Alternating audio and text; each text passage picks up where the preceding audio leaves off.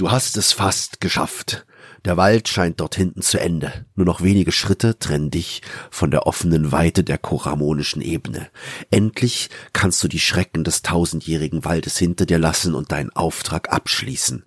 Am Hofe der Korami wird man dir mit Sicherheit einen großen Empfang bereiten. Eins steht fest, nie wieder wirst du auf das Flüstern der Kobolde hören. Nie wieder wirst du auf das Wort Abkürzung mit Erleichterung reagieren. Eine Abkürzung war es tatsächlich, da hatten die Kobolde recht, eine Abkürzung deiner noch vorhandenen Lebenszeit. Aber so sind sie eben, die Kobolde. Ein Schritt auf die Ebene, Sonnenstrahl in deinem Gesicht, endlich Los geht's. Plötzlich ein Rascheln hinter dir, unbemerkt, hat sich etwas angeschlichen. Wie konntest du nur so unvorsichtig sein? Du drehst dich um und erstarrst. Vor dir steht ein Ork. Äh, Moment, Moment, Moment, Moment unbemerkt angeschlichen? Ein Ork. Aber Christian, die Dinger sind mindestens zwei Meter groß und jetzt nicht gerade dafür bekannt, dass sie sich leise im Wald bewegen. Ähm, ja, also der ist jetzt hier so 1,50. Ja, 1,50, ich glaub's. Und überhaupt, wie kann sich denn bitte ein Schwarzpelz im grünsten Wald auf ganz Aden im Gebüsch verstecken? Also der ist jetzt eher so mattgrünbraun. Und wo bitte war meine vereinfachte Sinnesschärfeprobe? Ich meine, den hätten meine Elfensinne doch schon längst bemerkt. Christian, Orks stinken meterweit und hundertprozentig ist er ja auch nicht alleine unterwegs. Ich hätte doch Spuren eines Kriegstrecks stoßen müssen. Also zumindest gehört hätte ich die Horde. Ich weiß auch nicht, was das hier ist. Äh, also, der ist jetzt eher so ein Einzelgänger. Also, äh, also hier im Monsterhandbuch, Seite 10, Appendix B, steht das, also. Also pass mal auf. Hier in Piotrs fantastischem Monsterpanoptikum steht ganz klar groß, grün, gefährlich Gestank. So oder so ähnlich könnte es heutzutage an den Tischen da draußen ablaufen, gibt es doch inzwischen Orks in vielfältiger Ausprägung in den unterschiedlichsten Stories, Szenarios und Spielen. Christian, ich würde sagen, genau das nehmen wir uns mal als Anlass, um den Orks nachzuspüren in unserem Format, der Monstermenagerie.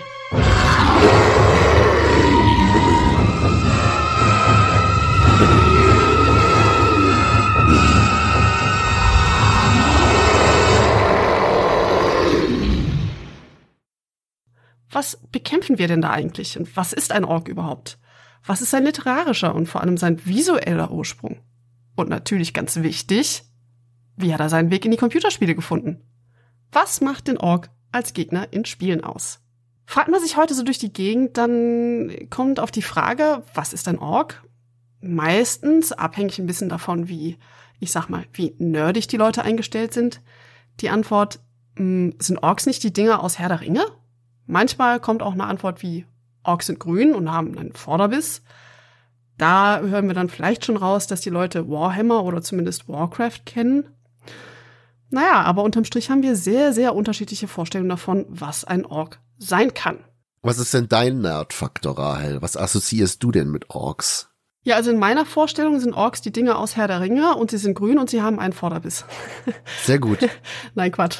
Also doch, das erste, woran ich denke, ist Tolkien im Allgemeinen. Warcraft für mich ganz wichtig und danach kommt bei mir D&D. Ja, tatsächlich an D&D denke ich so gar nicht, aber Warcraft ganz stark natürlich als, ne, wenn man halt das ein oder andere Mal World of Warcraft gespielt hat, sind einem die Orks schon untergekommen und natürlich das erste, woran ich denke, wenn einer sagt Ork, ist sofort Peter Jacksons Herr der Ringe, Teil 2, die zwei Türme, wo die Orks vor Helms Klamm stehen, als Armee aufgereiht. Das ist so ein ganz typisches Bild. Und wie dann dieser Fackelträger losrennt und da reinspringt. Das ist irgendwie so, die, die Mauer explodiert. Hast du mal deinem Umfeld gefragt, was andere Leute so mit Orks assoziieren? Ja, das habe ich gemacht und ich war überrascht davon, dass die Antworten dieses Mal sehr homogen waren. Also die meisten Leute haben gesagt, Tolkien, insbesondere eben auf einer bildlichen Ebene die Peter Jackson-Filme. Die Leute haben gesagt Warcraft, D&D und dann kam noch die eine Sache dazu, an die ich nicht gedacht hatte, nämlich Warhammer. Ja, stimmt. Und so von der Vorstellung, was die Leute mir gesagt haben, was sie unter dem Begriff Ork verstehen, da kam immer so eine Antwort wie, ja, das sind irgendwie humanoide Kreaturen, meistens grüne Haut, Hauer im Gesicht wie ein Eber, eher eine primitive Lederrüstung, dafür eine sehr große Waffe und grimmiger Gesichtsausdruck. Ich habe tatsächlich Leute gefragt, die gar nichts mit Fantasy am Hut haben. Und selbst die haben von den Herr der Ringe Orks gesprochen. Also Herr der Ringe ist halt wirklich in der Popkultur angekommen, ne, durch die Peter Jackson Filme. Das ist nicht nur so ein Nerd-Thema. Ich würde mal fast sagen, hätte man in den 90ern nach Orks gefragt, da hätte der normale Mensch auf der Straße echt mit einem großen Fragezeichen auf dem Gesicht dargestanden. Aber Peter Jackson ist tatsächlich auch bei mir die meiste Antwort. Eigentlich wirklich, wie du schon sagst, die meisten homogene Antworten. Herr der Ringe, Warhammer, Warcraft. Vor allen Dingen Warcraft, aber das hängt halt eher wahrscheinlich um den Kreisen zusammen, in denen ich mich so bewege, in den Nerdkreisen. Okay, Christian, ich würde sagen, bevor wir jetzt mal so richtig tief in unsere Folge hüpfen, sollten wir noch mal kurz das Format in Erinnerung rufen, nämlich unsere Monstermenagerie, was es damit auf sich hat. Eigentlich wollen du und ich ja nur über Monster philosophieren. Und da wir aber die Angewohnheit haben, du weißt schon so als Geisteswissenschaftler, von Hölzchen aufs Stöckchen zu kommen, haben wir uns fünf Kategorien überlegt, nämlich Alter, Stärke, Intelligenz, Boshaftigkeit und Horror, anhand derer wir das Monster Org uns anschauen wollen. Diese Kategorien haben natürlich keinen objektiven Wahrheitsanspruch, sondern wir haben eher festgestellt, dass es uns beiden hilft, wenn wir unsere vagen und wirren Gedanken und Meinungen zu den jeweiligen Monstern anhand dieser Kategorien eben zu festigen versuchen. Und wenn wir uns auch gegenseitig zwingen, eine Bewertungszahl zu nennen, die wir dann begründen können. Ja, das hat beim letzten Mal schon ganz gut geklappt. Ich glaube, beim Org lohnt es sich auch wirklich, das so aufzuteilen in diese Kategorien, weil der Org wirklich so ein großes Thema ist, dass man halt so spezielle Kategorien auch braucht, um halt über bestimmte Aspekte des Orks vor allen Dingen auch zu sprechen. Fangen wir doch mal mit dem Alter an. Lass uns mal zum Beispiel untersuchen, wie alt ist denn der Ork eigentlich? Also wo kam der Ork zum ersten Mal literarisch vor? Wie hat er sich literarisch weiterentwickelt? Und vor allen Dingen für uns sei dann interessant als Computerspieler, wie wurde das denn visuell verarbeitet und wie hat dann diese Verarbeitung ihren Weg in die Computerspiele gefunden? Ja, das ist natürlich ein Thema, so ein kultureller Ursprung. Das ist mir immer besonders lieb. Ich bin wieder richtig tief in die Recherche eingestiegen. Und der Ork ist tatsächlich ein gutes Stück älter als seine literarischen Anfänge. Der Begriff taucht nämlich in einer Abwandlung schon in der römischen Mythologie auf. Denn dort gibt es Orcus, den Gott der Unterwelt, auch manchmal als Pluto oder Despater bekannt, wobei Orcus eben die, ja, die rachsüchtige, bestrafende Seite von dieser Gestalt beschreibt. Das heißt, Orcus als Figur wird dann auch mit dem monströsen, düsteren und bösen assoziiert. Gleichzeitig bezeichnet dieses Wort aber auch die Unterwelt an sich. Also das haben wir ja bei Hades auch. Hades ist sowohl der Herrscher über diese Unterwelt als auch die Unterwelt an sich. So verhält es sich auch mit Orkus, wo dann auch unter anderem heute unsere Redewendung, dass etwas im Orkus verschwindet, herkommt. Es könnte sein, dass dieses Wort Orkus von den Etruskern übernommen worden ist. Das lässt sich dann nur noch schwer nachvollziehen. Wichtig für uns ist aber, was nach den Römern damit passiert ist. Also unter anderem wurde das Wort später im Französischen übernommen, wo es dann zu Ogre wurde. Und später wurde daraus wiederum unser heutiger Oger im Deutschen. Da kommen wir später auch noch zurück. Wir erkennen natürlich auch das Wort für den Wal da drin, den Orca. Und jetzt wieder von der D&D-Seite betrachtet, also Dungeons and Dragons, da taucht Orcus als Figur auf. Denn da ist er der Dämonenfürst der Untoten. Also gar nicht so weit weg von dieser mythologischen Schiene. Nee, es ist ja auch schon in der Historia Naturalis von Plinius dem Älteren, da sind wir zwar immer noch bei den Römern, 77 nach Christus. Der Schwertwal ist da, wie du schon sagst, ist der Orca. Ah, okay. So viel erstmal zu den Römern und ersten D&D-Anleihen. Aus meiner Perspektive geht's danach mit Beowulf weiter, wo das Wort Orgneas auftaucht. Also Beowulf, das ist eine epische Heldendichtung aus dem 8. Jahrhundert, also eine altenglische Heldendichtung damit, die ist in Runen verfasst und im Altenglischen, wo es eben um den großen Helden Beowulf geht, der unter anderem Grendel bekämpft.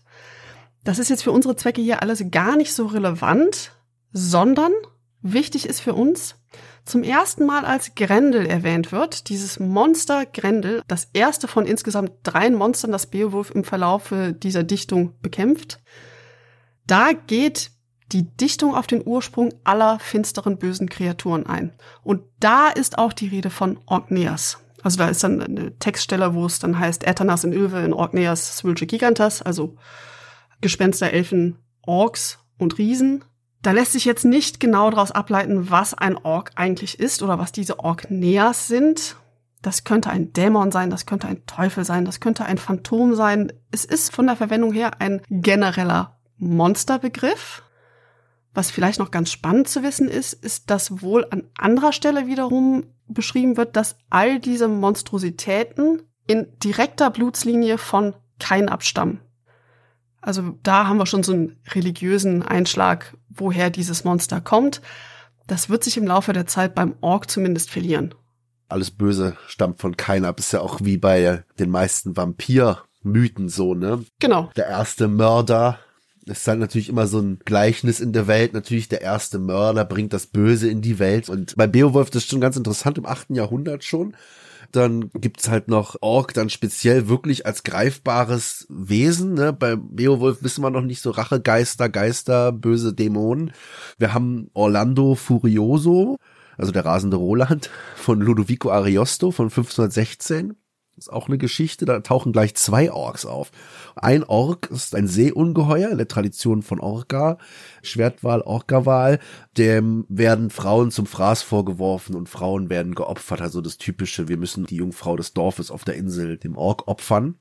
Und dann gibt es noch einen zweiten Ork, das ist ein blinder Riese, der an Land lebt. Aber es wird beides als Ork bezeichnet. Also auch hier quasi die Bezeichnung Ork für böse Wesen, die halt irgendwie außerhalb der Menschheit stehen und was Gemeines machen. Das passt tatsächlich ganz gut zu dem Literatureintrag, den ich bei mir in den Notizen als nächstes habe. Das wäre nämlich John Miltons episches Gedicht Paradise Lost. Davon weiß ich übrigens gar nichts. Das interessiert mich richtig mal. Okay, also ich persönlich mag Paradise Lost sehr gerne. Es ist eben eine epische Dichtung, also umfangreich, aus dem Jahre 1674, wobei er da viele Jahre drin geschrieben hat. Es geht grob gesagt um den Fall Luzifers und auch den Fall des Menschen. Also gleich zwei Sündenfälle, die wir da haben. Und in einem der Bücher, also das ist in mehreren Abschnitten, auch Bücher genannt in dem Fall, unterteilt. Und im Buch Nummer 11, das erzählt unter anderem von der Arche Noah und der Flut, die die Welt überschwemmt, wo der Erzengel Michael ganz beiläufig von Seals and Orks and Seamews erzählt. Auch da, ne? wir haben ähnlich wie in Beowulf nur diese eine kurze Nennung vom Ork. Aber da wird er in einem mit Meereskreaturen, mit Wasserkreaturen erwähnt. Also da haben wir dann den Ork als Wassermonster, wird auch an einer Stelle kurz darauf mit dem monströsen Leviathan in Verbindung gebracht, ist aber definitiv nicht das gleiche wie der Leviathan. Und natürlich auch da, eben durch diesen biblischen Kontext, den Paradise Lost nun mal hat, werden Orks hier wieder, ähnlich wie auch in Beowulf, mit dem Satan und dem Teuflischen aus einer christlichen Sicht in Verbindung gebracht. Wir sind jetzt schon langsam ziemlich nah dran bei Tolkien. Alle fragen sich wahrscheinlich, wann kommt denn endlich Tolkien? Ne? Aber Tolkien basiert auch auf vielen Sachen und gerade vor allen Dingen Beowulf, was du erwähnt hast, ist ja auch ein sehr starkes Thema von Tolkien gewesen während seiner Professur an der Universität. Er hat auch viele Arbeiten drüber geschrieben, beziehungsweise eine berühmte Vorlesung darüber gehalten. Und das hat ihn schon stark auch inspiriert, natürlich diese Wortwahl auch wo wir aber gerade auch zum Beispiel beim rasenden Roland, ne, dass es halt ein Menschenfresser-Monster ist namens Ork. Wenn einer mir sagt, Menschenfresser-Fantasy-Monster, denke ich zuerst mal an den Oger. Ja, das wäre tatsächlich an der Stelle hier jetzt eine sehr passende Exkursion. Denn der Oger und der Ork sind nicht das gleiche, nicht nach unserer heutigen Vorstellung. Sie haben aber den gleichen Ursprung. Durch diese Sprachgenese wie vom Lateinischen das Wort Orcus ins Altenglische gewandert ist, nach Orgneas und dann eben wieder in andere Sprachen, insbesondere ins Französische als Ogre auftaucht. Dass wir das Wort im Französischen haben, das ist seit dem späten 17. Jahrhundert nachgewiesen, von wo aus es dann ins Neuenglische und Deutsche gewandert ist. Und den Oger haben wir vor allem in Märchen. Wobei er in deutschen Texten bis heute oftmals nicht als Oger auftaucht, sondern stattdessen als Menschenfresser oder Riese übersetzt wurde. Das heißt, da haben wir diese Verbindung zum Menschenfresser, die du gerade auch aufmachst. Ich würde jetzt mal behaupten, im allgemeinen Sprachgebrauch kennen wir das Wort Oger vor allem seit dem Film Shrek. Davor hat es das zwar auch gegeben, aber es war seltener. Um mal kurz Märchen zu erwähnen, wo so ein Oger auftaucht, das ist unter anderem Hans und die Bohnenranke oder auch der kleine Däumling. In beiden diesen Märchen ist der Oger ein menschenartiges, sehr hässliches Wesen, meist sehr groß, sehr kräftig und außerdem noch aggressiv, gewalttätig, dümmlich und sie fressen eben gerne Menschen und sehr gerne Kinderfleisch. Bäh. Aber im Gegensatz zu dem, wie wir den Ork uns heute vorstellen, wo wir ja gleich zu kommen, warum das so ist, der Oger tritt nicht in Horden auf. Er ist nicht kriegerisch, aggressiv, ja klar, aber eben nicht explizit in so einem Kriegs- oder Schlachtenkontext. Und er tritt immer als so eine grausige, grausame Einzelgestalt auf. Was nicht in Einzelgestalten auftritt, sind aber auch Verwandte der Fantasy-Orks, wie wir sie heute haben. Ne? Also auf der einen Seite natürlich der Oger aus dem Märchen, dann aber auch zum Beispiel die Kobolde aus dem Märchen. Haben auch eine unmittelbare Linie zu den Orks heute. Da gibt es zum Beispiel viele altnordische und keltische Koboldwesen, auch in Geschichten und Sagen und speziell zum Beispiel Märchen von George MacDonald, The Princess and the Goblin aus dem Jahr 1872, also die Prinzessin und der Kobold. Ein äh, Prinzessin soll entführt werden von Kobolden, die wollen sich an den Menschen rächen und leben unterirdisch und graben Tunnel und wollen quasi die Minen fluten und sich an den Menschen rächen und die Prinzessin entführen und ein Bergmannjunge namens Curdy wird von denen gefangen genommen und kann die Kobolde dann überwältigen. Ganz witzig, weil sie übrigens weiche und verletzliche Füße haben. Süßes Detail. Ein Junge kann dann so eine ganze Meute von kleinen Kobolden überwältigen und dann halt die Prinzessin retten. Warum das Märchen interessant ist, weil es unmittelbaren Einfluss genommen hat auf Trommelwirbel, J.R.R. Tolkien und seinen kleinen Hobbit. Denn die ursprüngliche Ausgabe des Hobbits 1937, ne, da operieren die Figuren in diesem Kinderroman noch in der Welt der Märchen. Also der erste Hobbit ist ja auch ganz anders als der spätere Hobbit. Da wird auch noch nicht von Orks gesprochen, sondern von Goblins. Und ganz viele Märchen sind verwebt im Hobbit. Ne? Also Trolle sind wie aus der skandinavischen Mythologie und Smaug ist eigentlich Fafnir aus der nordischen Mythologie, beziehungsweise aus dem Nibelungenlied. Und Vögel und Spinnen und Wölfe können alle sprechen. Und dann gibt's da halt auch Kobolde, die die Zwerge gefangen nehmen. Ich würde sagen, bei Tolkien wenn wir jetzt mal den Ork betrachten, da verengt sich eine Sanduhr. Die ersten Beispiele, die wir bisher genannt haben, die benutzen zwar den Begriff Ork in irgendeiner Abwandlung, aber es ist ein Container, wo man jede Art von Monster drin auffüllen kann. Wo ja noch nicht mal draus hervorgeht, okay, Land- oder Wasserkreatur. Bei Tolkien verengt sich das aber. Da kriegt der Ork eine sehr bestimmte Form, ein sehr bestimmtes Aussehen auch und eine Verhaltensweise. Du hast jetzt ja eben schon gesagt, dass im Hobbit kein einziger Ork auftaucht, sondern dass da alles, was dann später zum Ork umbenannt wurde, in einer späteren Überarbeitung, die Tolkien angefertigt hatte, nachdem er den Herr der Ringe geschrieben hat. Also er hat zuerst den Hobbit geschrieben, dann hat er den Herr der Ringe fast 20 Jahre später veröffentlicht und dann hat er festgestellt, naja, wir haben hier aber ein Kontinuitätsproblem. Ich muss noch mal an den Hobbit ran und einige Dinge umschreiben, sonst passt es nicht als Vorgeschichte zum Herr der Ringe. Und erst im Zuge von dieser Überarbeitung hat er all die Goblins in Orks umbenannt. Wenn ich das mal einfügen darf, ich finde es schon immer gut, er hat das super clever gemacht. Er selber, ihm sind wahrscheinlich graue Haare deswegen gewachsen. ne? Aber wenn man das im Nachhinein betrachtet, dass er einfach erstmal diesen literarischen Kniff gemacht hat, dass der Herr der Ringe und der Hobbit direkt zwei Bücher sind, die von Hobbits geschrieben wurden. Der Hobbit ist quasi das Buch von Bilbo. Und Bilbo hat da halt ein bisschen gelogen und die Geschichte ein bisschen anders geschrieben, wofür er sich dann in Herr der Ringe beim Rat von Elrond auch noch entschuldigt. Da erzählt er halt, wie er gelogen hat und die ganze Geschichte mit Gollum und sowas alles. Aber wo er nicht drauf eingeht, ist, warum nennt er das Ork, warum nennt er das Goblin? Aber man muss festhalten, im Herr der Ringe gibt es keinen Unterschied zwischen Orks und Goblins. Da gibt es nicht Goblins als eigenes Volk. Es gibt nur Orks und die halt in verschiedenen Größen. Genau. Jetzt kann man sich natürlich fragen, warum hat Tolkien dann sich entschieden, diese Goblins umzubenennen und warum ist er ausgerechnet bei Orks gelandet? Das hängt jetzt mit seiner Begeisterung für das Altenglische zusammen. Er wollte explizit einen altenglischen Begriff und so ist er dann auf Beowulf gestoßen. Man muss sagen, es sind nicht sehr viele altenglische Texte überliefert. Beowulf macht in seiner Gesamtheit fast zehn Prozent aller Überlieferungen aus dieser Zeit aus.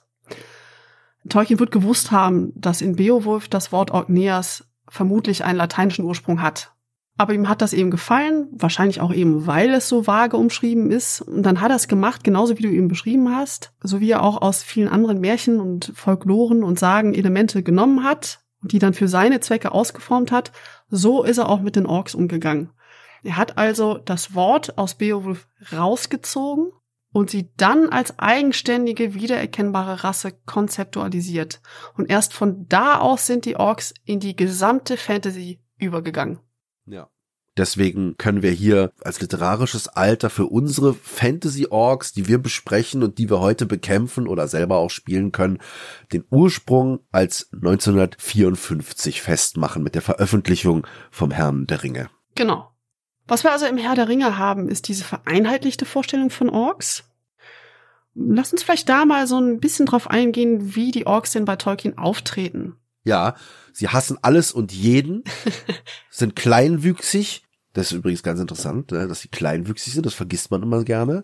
Humanoid in ihrer Gestalt, haben platte Nasen und schräg gestellte Augen. Also ein Orkhäuptling, den beschreibt Tolkien als fast mannshoch. Das ist immer ganz interessant, weil ich habe mich nämlich immer gefragt, im Buch, im Film vor allen Dingen auch, Frodo und Sam im letzten Kapitel verstecken sie sich ja in der Ork-Armee, indem sie sich ein bisschen Rüstung anziehen. Und wenn die Orks halt einfach alle zwei Meter groß und breit werden, dann würde das schon auffallen, wenn da so ein paar kleine Hobbits mittrapseln. Aber die fallen da halt null auf, weil die Orks auch nicht unbedingt größer sind. Ja.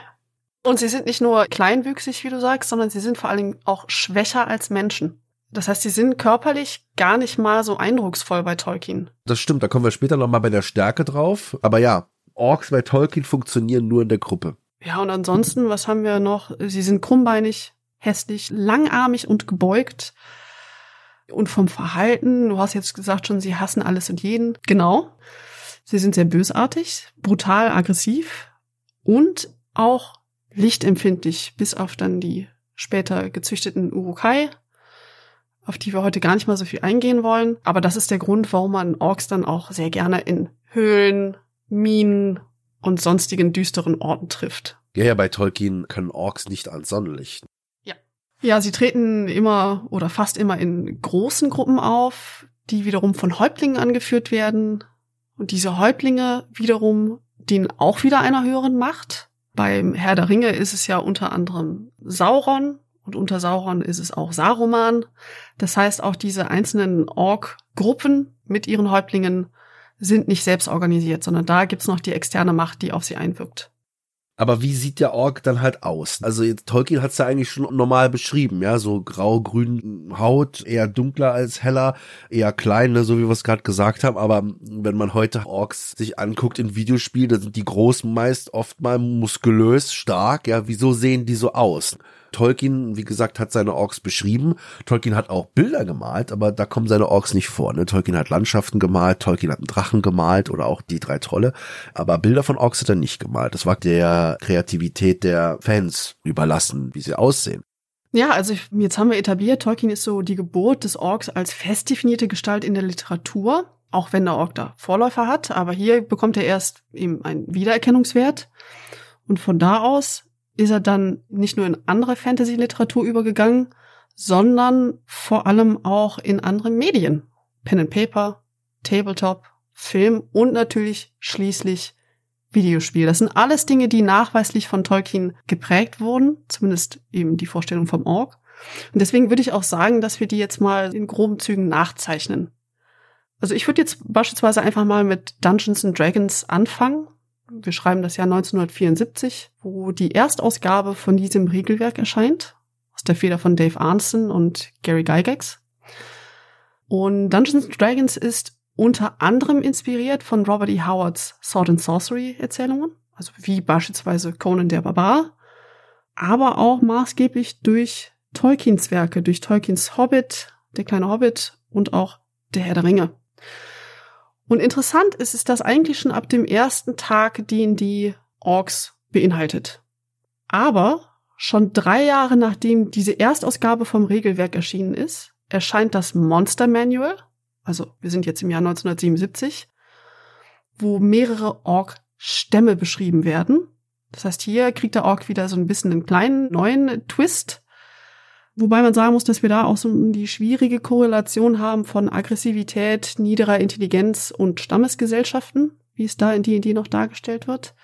Inzwischen distanzieren sich die Macher davon ein Stück weit oder auch der Verlag Wizards of the Coast.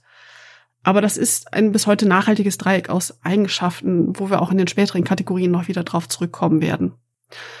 In dieser ersten Edition von Dungeons Dragons, um mal aufs Aussehen der Orks zu kommen, da haben diese Kreaturen noch lustige Schweinsköpfe. Sie sind definitiv nicht grün, sondern eher so. Schwarz-Weiß. Klar, in den Druckversionen ja, aber sie werden beschrieben als ja eher grau, bestenfalls grün-grau, wobei das auch schon eher mit der zweiten Edition, also AD&D von 1989 so ist. Und noch so als Fun Fact zum Schluss. Seit 1993 sind die Orks dann auch ganz offiziell nach D&D-Regelwerk spielbar. Echt? Ja. Mit der dritten Edition hatte ich immer gedacht, war das ist das die dritte Edition? Das ist die dritte Edition. Ah ja, ja wobei, na, genau. nee, Da haben wir 93 müsste noch AD&D sein, dann wäre es noch die zweite Edition. Ah, wie dem auch sei. Schon im allerersten Dungeons and Dragons stand drin, dass der Spieler alles spielen kann, was es in der Welt gibt, solange es moderat schwach ist. Also der Meister kann dem Spieler erlauben, alle möglichen Rassen zu nehmen. Man muss die halt dann nur anpassen. Also theoretisch ist der Fantasie ja keine Grenzen gesetzt. Man hätte den auch schon längst spielen können, aber offiziell. Das werden auch Leute gemacht haben, gar keine Frage. Aber jetzt muss man auch sagen, von den Charakterzügen, wie sie in die in die da angelegt sind, kann man sich immer fragen, ja, wie viel Spielspaß kriegt man daraus? Weil es sind im Grunde genommen wilde Plünderer, sehr kriegerisch. Das heißt, ja, viel lässt sich da charakterlich nicht rausholen. müssen wir hier festhalten, die Orks sind von Anfang an in Dungeons and Dragons mit dabei. Genauso wie sie auch von Anfang an bei Warhammer sind. Also Warhammer Fantasy, so die erste Edition, so 1983 sind wir hier. Da kann man Orks schon als spielbare Rasse spielen. Hier werden sie auch beschrieben, dass sie sind halt Teil der Goblinoiden. Ja, Sie sind stärker und gemeiner als andere Arten von Goblins. Ja, es gibt aber auch hier wieder mehrere Arten und Stämme von Orks. Steht hier zum Beispiel beschrieben. Zum Beispiel gibt es die berühmten Schweinenasen-Orks, die früher beliebter waren, aber die man heute noch kaum sieht. Ja, Rahel. Schweinenasen-Orks. Da haben wir wieder die Schweinsgesichter, okay. Schweinsgesichter haben wir hier. Wir haben Schweinsgesichter bei Advanced Dungeons and Dragons, bei AD&D. Ich würde jetzt gern mal die visuelle Geschichte der Orks nachzeichnen, so ein bisschen. Nicht weit, nicht viel, aber ich finde es nämlich super spannend, ja. Also, weil ich frage mich halt echt, die Leute lesen Herr der Ringe, sind total inspiriert und fasziniert davon. Nur fehlt Tolkien so richtig eine komplette Beschreibung eines Orks, dass man dann sagen könnte, aha, alles klar, so ist es, so dass man ihn vor seinem Auge sieht, weil manchmal krabbeln die Orks die Wände hoch, dann sind sie wieder stark und also es ist halt irgendwie alles nichts Ganzes und nichts Halbes. Das wird bei Tolkien natürlich noch dadurch erschwert, dass er schon durchaus verschiedene Ork-Rassen oder Unterrassen beschreibt. Das heißt, es ist auch nicht ganz homogen. Also es gab schon in den 50ern und in den 60ern und in den 70ern Fantasy interessiertes Publikum und es gab zum Beispiel Ballantines Books, das war ein Verlag, ist ein Verlag, die haben Tolkien-Kalender rausgebracht, jährlich und haben in diesen Tolkien-Kalendern immer Bilder von Tolkien selber abgedruckt. Da konnte man halt schön zwölf Monate lang sich hier Tolkien-Bilder angucken, aber irgendwann hat man den Lonely Mountain oft genug im Dezember gesehen, also jetzt müssen wir an da neue Bilder her. Ja. Dann gab's den Illustrator Tim Kirk, der hat 26 Gemälde zu Tolkien-Themen veröffentlicht. In Folge seiner Master-Thesis. Er hat an der State University in Kalifornien studiert und hat als Folge seiner Master-Thesis diese 26 Bilder veröffentlicht. Und bei diesen Bildern, die dann auch von Ballantines Books in einem Kalender veröffentlicht wurden, sind zwei Gemälde drin von Orks. Das erste Gemälde ist The Road to Minas Tirith, also der Weg nach Minas Tirith. Das ist wirklich so ein Ork, so ein Kriegstreck, der da gen Osten zieht. Alles sehr so Samurai-artig fast schon. Ansonsten aber so, wie wir uns schon ein Ork vorstellen. Ja, grün, Vorderbiss, grimmig, breitschultrig. Dann aber zweites Gemälde heißt zwei Orks, two Orks. Da haben wir wirklich einen kleinen, gebückten Ork, der aussieht wie ein Kobold mit langen Händen und einen fast doppelt so großen, breitschultrigen Ork. Also wirklich der Große und der Kleine, der Dumme und der Schlaue so mäßig, die halt so ein bisschen Fährten lesen. In einem Bild zwei verschiedene Darstellungen von Orks. Das könnte natürlich wieder damit zusammenhängen, dass es eben versucht, diese verschiedenen Orkrassen bei Tolkien darzustellen. Genau. Hier in dem Bild auch übrigens die Orks nicht mehr grün, sondern die sind hier bräunlich, braun. So, dann haben wir halt jetzt hier diese Kalender. 1974 kam die raus. 1974 kam ja auch die White Box, also Dungeons and Dragons raus, die erste Veröffentlichung. Und in dieser ersten Veröffentlichung, die noch von Gary Gygax in Garagenarbeit zusammengeschustert wurde, gibt's auch Illustrationen. Und viele dieser Illustrationen hat ein Künstler gemacht namens Greg Bell. Das war eigentlich ein Teenager, den hat Gygax angeheuert. Das war der erste angestellte Künstler bei TSA. Und der hat die Illustration gemacht und hat sich dabei hauptsächlich in Anführungsstrichen inspirieren lassen, soll heißen direkt kopiert aus einem Marvel-Comic, nämlich Strange Tales 167. Da geht's um Nick Fury und Doctor Strange und da sind halt viele Bewegungen und viele Posen, die er halt einfach abgezeichnet hat und den Figuren dann so Ritterkostüme angelegt hat. Wer sich dafür interessiert, der kann sich mal das Buch anschauen, Art und Arcana, A Visual History. Da geht's um die gesamte visuelle Geschichte von Dungeons and Dragons und da sind halt sehr schön so parallele Bilder, wo man halt sieht, direkt kopiert aus dem Comic, woher er die Posen hat. Das Comic wurde übrigens gezeichnet von Jim Steranko, das muss ich dann auch sagen, weil er ja quasi die Inspiration für alles Fantasy-mäßige im Dungeons Dragons Bereich. Und da haben wir jetzt auch ein Bild von einem Ork. Der Ork ist da nur mit dem halben Körper abgebildet, hat sein Schild in der Hand, den rechten Arm so perspektivisch nach hinten gezogen und auf dem Kopf hat er halt so zwei, drei Dreadlocks raushängen und guckt auch eher sehr, naja, also große Kunst ist das hier nicht, aber es ist halt trotzdem, das muss man festhalten, das erste Bild von einem Ork in Dungeons und Dragons. 1974. 1976 kommt wieder ein interessanter Kalender und der war sehr stilbildend für die Sicht auf Fantasy-Themen, vor allen Dingen auf Tolkien-Themen. Das war der Kalender der Gebrüder Hildebrand. Das sind halt so berühmte Fantasy-Zeichner auch. Und die haben in ihrem Kalender Orks auch gezeichnet. Die haben die Szene gezeichnet, wo Mary und Pippin von Orks gefangen genommen wurden. Und hier haben die Orks jetzt Schweineschnauzen. Wie aus dem Nichts. Wahrscheinlich jetzt mit diesem Orcus Porcus vielleicht so eine Anlehnung daran feststeht. Hier haben wir das erste Mal für den Massenmarkt Bilder von Orks mit Schweineschnauze. Und das war so stilbildend, dass das dann halt auch in der nächsten Auflage von Dungeons Dragons, nämlich in Advanced Dungeons Dragons, hat es dann auch Einzug gehalten. Hier haben wir jetzt wieder die Orks, da schon nicht mehr ein einzelner Ork, sondern eine Dreiergruppe dargestellt. Es sind halt wirklich Schweine auf zwei Beinen mit einem Schild in der Hand. Direkt Anlehnung an dieses Gemälde der Gebrüder Hildebrand. Und es ist auch nachweisbar, weil das wissen vielleicht einige von euch da draußen, aber meistens in japanischen Rollenspielen haben Orks bis heute Schweineschnauzen. Ich habe gerade überlegt, wenn du mich fragst, haben wir das ja bis heute auch in unserer westlichen Vorstellung nicht ganz abgelegt. Ja, klar, Schweineschnauzen nicht mehr, aber sie haben schon diese Stoßzähne, wie Eber das haben. Ja, das stimmt. Also Schweinselemente sind durchaus geblieben. Das stimmt.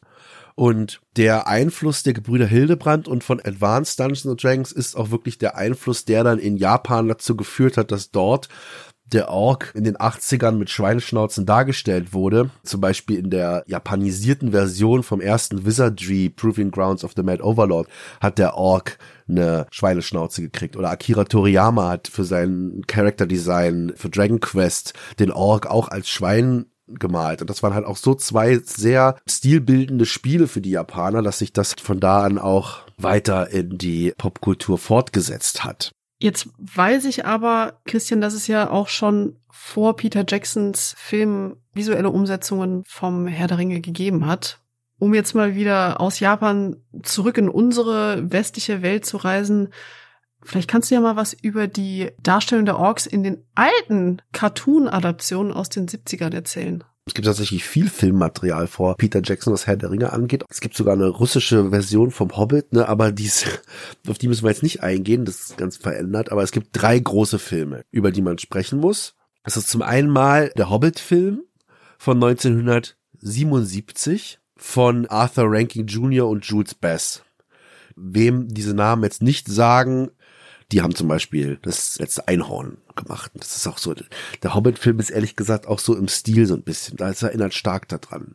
Hier ist eine richtig gute Wiedergabe des Hobbits. Übrigens wirklich ordentlich auf, nicht mal an, auf 90 Minuten. Die ganze Geschichte drin. Bumm, da kann Peter Jackson sich mal eine Scheibe von abschneiden, ehrlich gesagt. Also hier tauchen Orks auf und die Orks hier sind auch kleinwüchsig, sind so groß wie Zwerge und auch wie die Hobbits oder der Hobbit sind aber dafür breit, und muss man sich vorstellen wie Kriegsfrösche, finde ich halt schon, weil sie halt sehr aufgebläht sind und sehr große Münder haben, die wie ein Froschmaul auf und zugehen, aber trotzdem halt diese Stoßzähne. Allerdings keine Schweineschnauze oder sowas. Also wirklich komplett anders, als wie man sich einen Ork so vorstellt. Sie sind ja Fantasy-Höhlenbewohner, die sich ganz schleichen an die Hobbits und sie gefangen nehmen und dabei halt garstige Lieder singen und nicht irgendwie der große Kriegstreck. Im Film von Ralph Bakshi dann 1978, auch ein großer Animationsdirector, Ralph Bakshi eigentlich viele erwachsene äh, Animationsfilme gemacht, am berühmtesten Fritz the Cat oder Cool World. Und dem hat man dann halt einfach Herr der Ringe anvertraut. Und Orks sind da dargestellt im Retroskopieverfahren. Also es sind halt wirklich Menschen, der Wikingerhelm aufgesetzt wurden und ein paar Gebisse. Und dann hat man das so überzeichnet. Und es ist eine sehr unklare Masse von Monstern, die halt nie wirklich so richtig in Fokus rücken und immer nur so eine große Masse von schwarzen und dunkel in Schatten laufenden rotäugigen Monstern sind. Aber halt auch mannshoch, weil es waren ja Menschen, die das gespielt haben. Die finde ich auch, wie sie in dem Film dargestellt sind, furchteinflößend. Eben weil sie diese düstere Masse sind, die man gar nicht so richtig gut erkennen kann. Ja. Der Herr der Ringe-Film, der erste, geht nur bis Helms Klamm und endet dann. Gab dann auch keine Fortsetzung. 1980 dann haben wir jetzt wieder Arthur Ranking und Jules Best, die den Hobbit gemacht haben. Die haben jetzt einen dritten Zeichentrickfilm gemacht zum Thema Herr der Ringe, also für sie der zweite. Und der Film ist The Return of the King. Und der setzt eigentlich fast schon genau da ein, wo dann der Ralph Bakshi-Film aufhörte, ist aber wieder in diesem Cartoon-Stil vom Hobbit also wir haben hier eine sehr gute Adaption des dritten Herr der Ringe Buches. Ist halt einfach mittendrin die Story, ne? Aber man hat halt dann anscheinend 1980 schon erwartet, okay, die Leute werden schon wissen, worum es hier geht. Und jetzt haben wir hier fast dasselbe Dilemma, was Tolkien hatte, ne? Dass er halt aus einer Märchenerzählung Kobolde plötzlich in ein riesiges episches Kriegsepos reinsetzt. Und das haben die hier halt auch gemacht. Also das Character Design der Orks aus dem Hobbit ist eins zu eins jetzt hier übernommen beim Return of the King mit all seiner Ernsthaftigkeit. Wir haben hier aber trotzdem immer noch diese Kriegsfrösche, die jetzt auch ab und zu mal ein paar längere Halse gekriegt haben und in ihrer Kriegsuniform so an römische Legionäre erinnern. Was übrigens auch eine direkte Anlehnung ist an dieses berühmte Gemälde der Gebrüder Hildebrand, weil diese Gefangennahme von Mary und Pippin, captured by the Orks, dieses Gemälde, da sehen die halt aus wie römische Legionäre in ihrer Kluft. Was mich jetzt interessieren würde, sind in irgendeinem dieser Filme, die du jetzt beschrieben hast, die Orks grün? Nein, sie sind nicht grün in keinem dieser drei Filme. Von schwarz zu braun zu grau zu blau ist da alles vorhanden, aber kein grün. Ich glaube, dann müssen wir jetzt mal dringend darüber reden, wann und warum der Ork eigentlich grün geworden ist. Ja, es gibt den Warhammer-Mythos. Also Warhammer, das hast du ja eben schon gesagt, es gibt es seit 1983. Und da sind interessanterweise seit 1988, also fünf Jahre später, sind die Orks durchgehend grün. Vorher waren sie eher so, ja, lila. Und jetzt gibt es diesen Mythos, äh, bei dem ich mir ziemlich sicher bin, dass der nicht wahr sein wird, dass sich das eingebürgert hat, nachdem den Machern von Warhammer, wie sie gerade dabei waren, ihre eigenen Minis zu bemalen, schlicht die lilane Farbe ausgegangen ist und dann haben sie halt zunächst besten gegriffen und das war grün. Ich glaube nicht, dass das wirklich die Entstehungsgeschichte des grünen Orks ist. Fest steht aber, dass diese Vorstellung, ja, Orks sind grün, wie wir das ja auch bei Warcraft beispielsweise sehen, bis heute auch in World of Warcraft, das geht auf Warhammer zurück, wo die Orks dann seit 1988 auch sogar als grün heute bezeichnet werden. Generell, ich finde die Orks in Warhammer sehr spannend. Da hast du ja eben auch ein paar Takte zu erzählt. Ich möchte da an der Stelle jetzt gar nicht so sehr in die Tiefe gehen. Ich empfehle aber allen, die es interessiert, die Welt von Warhammer Folge von Gunnar und Maurice Weber dazu zu hören, denn die erklären sehr gut, was es mit den Orks auf sich hat. Die grüne Farbe der Orks, also ich kenne auch diesen Mythos, aber ich habe schon genug Beispiele aus Computerspielen, wo der Ork schon grün war vor 1987.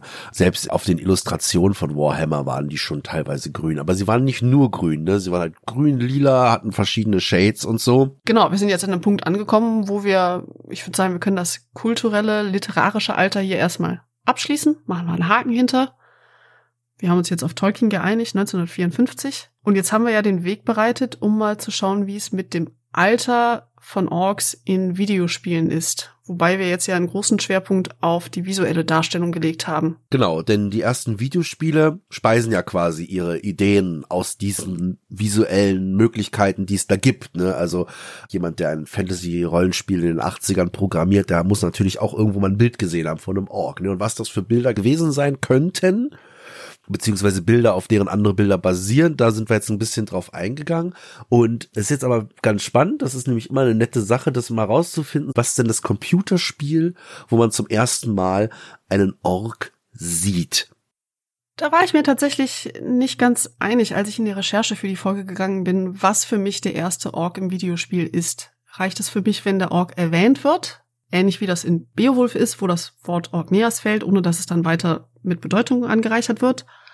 Oder brauche ich wirklich diese visuelle Darstellung? Also ich brauche die visuelle Darstellung, das ist mir ganz wichtig. Ich finde aber, wir könnten mal drauf eingehen, wo denn der Ork als Ork, also als das, was dann auch bei Tolkien ist, denn zum ersten Mal in einem Computerspiel erwähnt wird. Was hast du da? Die erste Erwähnung von einem Ork, die ich im Videospiel gefunden habe, das ist im Spiel Moria. Das ist ein Dungeon Crawl fürs Plato-System, also Program Logic for Automated Teaching Operation, sprich ein Lehr- bzw. Lernsystem. Es ist ein bisschen ungeklärt, von wann Moria jetzt eigentlich ist, ob das 1975 oder 76 erschien, denn das Copyright wurde erst später angemeldet, nämlich 1978. Und da können bis zu zehn Spielerinnen bzw. Spieler gleichzeitig durch einen generierten Dungeon wandern. Das ist sehr eindeutig von D&D inspiriert. Und Orks gehören hier zu den Feinden, die ich bekämpfen muss. An und für sich haben diese Gegnertypen alle unterschiedliche Kategorien bzw. Klassen. Davon merkt man beim Spielen nicht wirklich was. Das ist also nur eine Unterscheidung in der Namensgebung.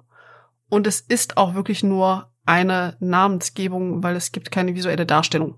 Eine visuelle Darstellung gibt es dann auch bei so einem dieser Plato-Spiele, beim Petit 5. Bevor man das Spiel startet, gibt es einen Statusbildschirm, wo erklärt wird, gegen welche Monster man kämpft, welche Monster man da treffen kann in diesem Multi-User-Dungeon. Und diese Monster haben alle so ein Icon, das das halt irgendwie beschreibt, aber das ist so ein Sammel-Item. Ne? Es gibt zum Beispiel eine Ratte, die steht für monströse Tierwesen, also Riesenratten, Lizards, Ants und so weiter. Sind also nicht alles nur Ratten. Genau, dann gibt's halt so ein Skelett, das steht für alle Undeads, ne? Skeletons, äh, Zombies, Ghouls, Wraiths, Wraiths and Vampires. Ein Vampir als Skelett, okay. Und es gibt auch ein Bild für die Goblin-Types. Ja, das ist halt fast schon wie dieses erste Bild aus Dungeons and Dragons. Ist das dann auch so ein Strichmännchen, was eine Keule schwingt und da steht dieses Bild für Kobolde, Goblins, Hobgoblins, Gnolle, Oger und Orks.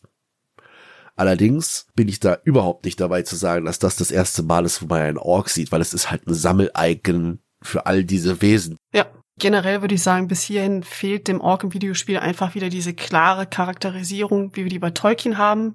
Es ist wirklich genau wie es in der Literatur bzw. Kultur auch war. Bis hierhin ist er einfach ein Sammelbecken. Er ist austauschbar. Das ist bestenfalls Name-Dropping, mehr aber nicht. So, und jetzt haben wir aber den ersten Ork. Und das finde ich eigentlich schon sehr interessant, denn es ist in einem Spiel, was auch ein Pionierspiel für Computerrollenspiele ist und auch von einem Pionier für Computerrollenspiele. Ne, wir sind jetzt nämlich 1979 und das Spiel, worum es geht, ist A Calabeth, The Age of Doom von Richard Garriott. Auch bekannt als Ultima Null. Auch bekannt als Ultima Null. Und hier taucht tatsächlich zum ersten Mal ein Ork auf. Man kriegt am Anfang in Calabeth von Lord British einen Auftrag, in einen Dungeon zu gehen und da ein Monster zu töten. Das wird immer beschrieben mit Thou must kill Anne und dann steht da halt Ballrock, Ratte oder sonst irgendwas, Dragon und auch Thou must kill an Ork. Übrigens ganz interessant, dass Ork hier das einzige Monster mit einem Vokal ist, weswegen das Anne in Klammern äh, nur für dieses Monster geschrieben würde, das in der Zeit ja schon wichtig ist. Ne? Wir reden ja hier über, schließlich über drei Zeichen Code. Nur für den Ork. Also scheint ihm sehr wichtig zu sein, den reinzupacken. Und der Ork sieht aus wie eine stehende Fledermaus, finde ich. Nur die Arme an den Seiten. Ich sehe, was du meinst. Humanoid schon, denn man kann erkennen, da sind zwei Beine, ein Kopf und Arme und wie sowas und quer über den Bauch geht so eine Axt oder ein Hammer, aber ich denke mal Axt, also hier, wir haben hier, der Ork trägt eine Axt, das ist schon mal interessant, hat als Augen zwei spitz zueinander zulaufende Dreiecke, die ihm auch so eine gewisse Grimmigkeit geben, mit der er uns anstarrt. Und auf dem Kopf, das hat Christian damals so schön gemeint, als ich ihm das Bild gezeigt hat, auf dem Kopf hat er einen Blumentopf. Ich hätte es eher als Suppenschüssel bezeichnet, aber gut. Egal ob Suppenschüssel oder Blumentopf plus eins, er hat auf jeden Fall eine Rüstung an. Also irgendwas, ne, helmiges. Das Spiel kam auf dem Apple II raus und hat sogar deswegen Farbe. Und wie jeder weiß, auf dem Apple II, der konnte ganz viele tolle Farben darstellen. Nicht. Deswegen ist der Ork hier weiß, grün und lila. Also in dem Bild ist sogar mehr lila als grün drin von den Strichen. Ja, es besteht halt eigentlich nur aus geometrischen Formen. Ne? Aber wir haben hier den Ork. So. Dass du eben gesagt hast, dass es ihm sehr wichtig war, dass der Ork als Ork bezeichnet wird. Ich glaube, das liegt daran, dass das Spiel sehr stark durch Tolkien beeinflusst ist. Das sieht man schon im Namen Akalabeth. Das ist ein Begriff, der aus den Silmarillion kommt. Ja, jetzt ist es ja so, dass wir uns bei Stay Forever ja nicht einfach mit irgendwelchen Annahmen zufrieden geben, sondern da wird richtig in die Quelle reingeforscht. Und deswegen habe ich Richard Garriott angeschrieben und ihn einfach mal gefragt, woher kommt seine Inspiration für den Org? Also was hatte er im Kopf von diesen ganzen visuellen Beispielen, die wir vorhin besprochen haben, als er den Org in sein Spiel programmiert hat als Teenager da an der Schule? Und dann habe ich Richard Garriott eine Mail geschrieben und natürlich gedacht, ich krieg nie eine Antwort. Aber ich habe in der Mail ein bisschen Honig ums Maul geschmiert und gesagt, hier, ich habe rausgefunden, guck mal, du bist der Pionier, in deinem Spiel kommt zum ersten Mal ein Org vor was ja auch stimmt. Und tatsächlich hat er mir zurückgeschrieben. Er schreibt da, lieber Christian, Danke für deine Nachfrage. Also ich übersetze jetzt natürlich, da kann kein Deutsch.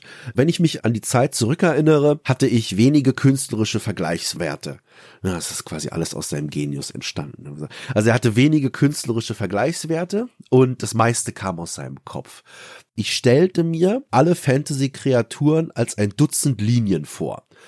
Und dann hat er mir tatsächlich auch Bilder geschickt von seinen Aufzeichnungen. Also er hat mir vier Bilder geschickt, wo er drauf gekritzelt hat und wo man richtig schön sieht, wie alle Monster, die er in das Spiel einbauen wollte, in Form von geometrischen Linien dargestellt hat. Also was kann er mit wenigen Dreiecken für Monster darstellen. Und das sieht man auf diesen Aufzeichnungen ganz gut, dass er hier auch den Ork mit dabei hat. Einmal mit einem Kolben und einmal hier diese Blumentopffigur, ein Drache tatsächlich war es das jetzt auch schon, was man an ihm an Infos rausgeholt hat, aber auf jeden Fall ein netter Einblick hier in diesen Entstehungsprozess von Akalabeth und vor allen Dingen halt auch in die visuelle Entstehung. Also vorrangig ging es halt hier darum, Geometrie in Bilder umzuwandeln und das machen diese Bilder eigentlich sehr schön klar. Also das erste Spiel, wo man einen Ork sieht, 1979, Akalabeth von Richard Garriott. Von da ausgehend folgen natürlich allerhand Computerspiele, die Orks beinhalten. Also direkt 1980 haben wir beispielsweise The Black Sage, in Ogre and Orcs Adventure. Wir haben Rogue, wir haben Bard's Tale und so weiter und so fort. Die will ich an der Stelle gar nicht so sehr im Detail eingehen, weil es uns ja immer noch um das Ursprungsalter geht. Und das haben wir jetzt auch fürs Videospiel gefunden. Ich finde aber, Christian, wir müssen an dieser Stelle trotzdem über den Elefanten im Raum reden, nämlich 1994 erscheint Warcraft, Orcs and Humans. Genau, und warum ist das der Elefant im Raum? Naja, von da ab entspinnt sich ja ein heute gigantisches Universum, auch ein sehr wertvolles Universum. Warcraft ist eine wichtige Marke einfach. Wir werden darauf in unseren folgenden Kategorien immer wieder drauf eingehen. Und jetzt muss man sagen, Warcraft sollte ursprünglich eine Versoftung von Warhammer werden. Damit war Blizzard eigentlich mal beauftragt worden. Der Deal ist aber geplatzt. Historisch gesehen ist das aber der Grund, warum Warcraft an vielen Stellen eben an Warhammer erinnert. Beispielsweise eben dadurch, dass die Orks grün sind. Man könnte sogar sagen, StarCraft hat hier und da natürlich einen guten Hauch von Warhammer 40k. Wir haben aber nicht nur in Warcraft diese visuelle Kodifizierung, dass die Warcraft-Orks aussehen wie die Warhammer-Orks, sondern auch wie sie als Gesellschaft oder Kultur dargestellt wird. Also die Kleidung, die sie tragen, die Baumaterialien, die sie benutzen und wie ihre Gebäude aussehen. Und weil Warcraft so wichtig ist für unsere heutige Vorstellung von Orks, können wir da in der Genese vom Ork, die wir ja bisher aufgezogen haben, nicht dran vorbei. Nee, es ist vor allen Dingen auch ein wichtiges Computerspiel, weil man kann hier zum ersten Mal den Ork in seiner Kultur auch spielen. Also der Ork kriegt in diesem Spiel Charakter und kann vom Spieler mit Aktionen durch die Welt geschickt werden. Ne? Man kann die Orks als Fraktion spielen und der Sieg der Orks, also will jetzt nicht zu viel vorgreifen, was dieses Spiel angeht, ne? weil da gibt's bestimmt mal das Day Forever Folge drüber, aber die Kampagne der Orks ist die kanonische Kampagne, dass die Orks am Ende gewinnen. Man konnte schon in Spielen vorher Orks spielen, aber auch sehr basic, sag ich mal. Man konnte Orks als Volk auswählen, bei Warlords zum Beispiel, aber da sieht alles gleich aus und ob man da Orks oder Frostgiganten hat oder sonst irgendwas, ist halt jetzt auch nicht besonders wichtig. Fantasy Empires oder auch Masters of Magic, da konnte man halt auch Orks rekrutieren, aber dass Orks mit Geschichte und Charakter gefüllt werden, ist halt wirklich Warcraft 1 1994 im September. Ja, und das setzt sich dann natürlich über Warcraft 2 fort und insbesondere dann ab Warcraft 3, was dann ja auch zusätzlich zu diesem Echtzeitstrategie-Element erste RPG-Elemente hat. Genau, und Warcraft 3 ist aber auch wieder ein guter Schlusspunkt. Genau. Denn das ist der andere Elefant im Raum, denn der Ork hat sich im Laufe der Geschichte verändert. Der Ork ist wie andere Fantasy-Monster, so Werwölfe, Vampire oder so, hat er das Stereotyp des hässlichen Monsters überwunden und ist mittlerweile eine ganz normale Identifikationsfigur für Spieler geworden. Also der Ork kann heutzutage ein Held sein. In Warcraft 3 haben wir Thrall und Thrall ist eine emanzipierte Figur, das ist halt ein Ork, der will Freiheit für sein Volk und er will von der Unterdrückung der Menschen und der Dämonen befreien und dann will er die Orks ins gelobte Land führen, quasi hier der Ork Martin Luther King Schrägstrich Moses. Ja, das ist definitiv eine Besonderheit von diesem Monster. Der Ork ist vermenschlicht worden. Und ich glaube, bevor wir jetzt in die weiteren Kategorien hüpfen, müssen wir erst klarstellen, über welchen Ork wir hier in dieser Folge eigentlich reden. Denn wir können nur über einen durchschnittlichen Ork sprechen. Und das ist, wie du schon sagst, heute sehr schwer geworden zu etablieren, was denn der Durchschnitt ist, weil der Ork sich eben so stark gewandelt hat. Weil er inzwischen ein Sympathieträger geworden ist. Man muss sagen, das ist ein genereller Trend von Monstern, den wir im späten 20. und 21. Jahrhundert haben. Diese Sympathy for the Devil Vorstellung. Menschen sind die wahren Monster und Monster sind eigentlich aufgrund von ihrer Andersartigkeit und Individualität bewundernswert. Das heißt, ich würde sagen, während sich bei Tolkien diese metaphorische Sanduhr vom Ork, wie wir uns ihn vorstellen, verengt hat, gegen Ende des 20. Jahrhunderts verbreitert sie sich wieder rapide. Gleichzeitig damit, dass der Ork Sympathieträger, vermenschlichter Sympathieträger ist. Ich finde diesen Trend sehr spannend. Er schafft auch spannende Blickwinkel auf die Monster-Thematik, aber erfahrungsgemäß brauchen wir auch immer noch monströse Monster aber es gibt auch mehrere Gründe, warum ich finde, dass wir uns heute auf den monströsen Ork konzentrieren sollten. Wir wollen halt über den klassischen Fantasy-Gegner Ork sprechen, ne? über das, was Tolkien beabsichtigt hat oder nicht, aber was halt das Erste ist, woran die Leute auch denken, wie wir anfänglich gezeigt haben. Ne? Wenn wir fragen, die Leute, was verstehen sie unter Ork, dann ist das meistens die einfallende Fantasy-Horde, die bösen Gegner der Helden. Genau ich meine, es kommt noch dazu, wir sind ein Retro-Podcast, deswegen ergibt es auch Sinn, dass wir uns über den Retro-Ork in Anführungszeichen unterhalten. Ja, Warcraft 3 hier, das ist ja schon 2002, das ist ja puh, Science Fiction. ja, ich muss auch sagen, der heutige Ork, dieser sympathische Ork, das ist für mich nun mal kein Monster mehr. Wir sind hier aber in der Monster-Menagerie, also von daher ist das sowieso schwierig. Und ich muss auch sagen, ganz persönlich gesagt, ich finde den monströsen Ork schlicht interessanter, weil der moderne Ork ist ganz oft ein Mensch mit grüner Haut. Das stimmt, bei Warcraft ist es halt vor allen Dingen ein Mensch mit grüner Haut, der aber halt zwei Hauer hat und die philosophischsten Sachen von sich gibt, allerdings eigentlich gar nicht halt so reden müsste, ja, weil er halt zwei riesige Hauer unter seiner Lippe hat. Genau, also wir reden nicht über Orks wie Thrall. Nein, unser durchschnittlicher Ork ist der monströse, Tolkieneske Horror-Ork. Und ist dieser Ork Stark oder schwach, Rahel? Ja, auf geht's in unsere Kategorien.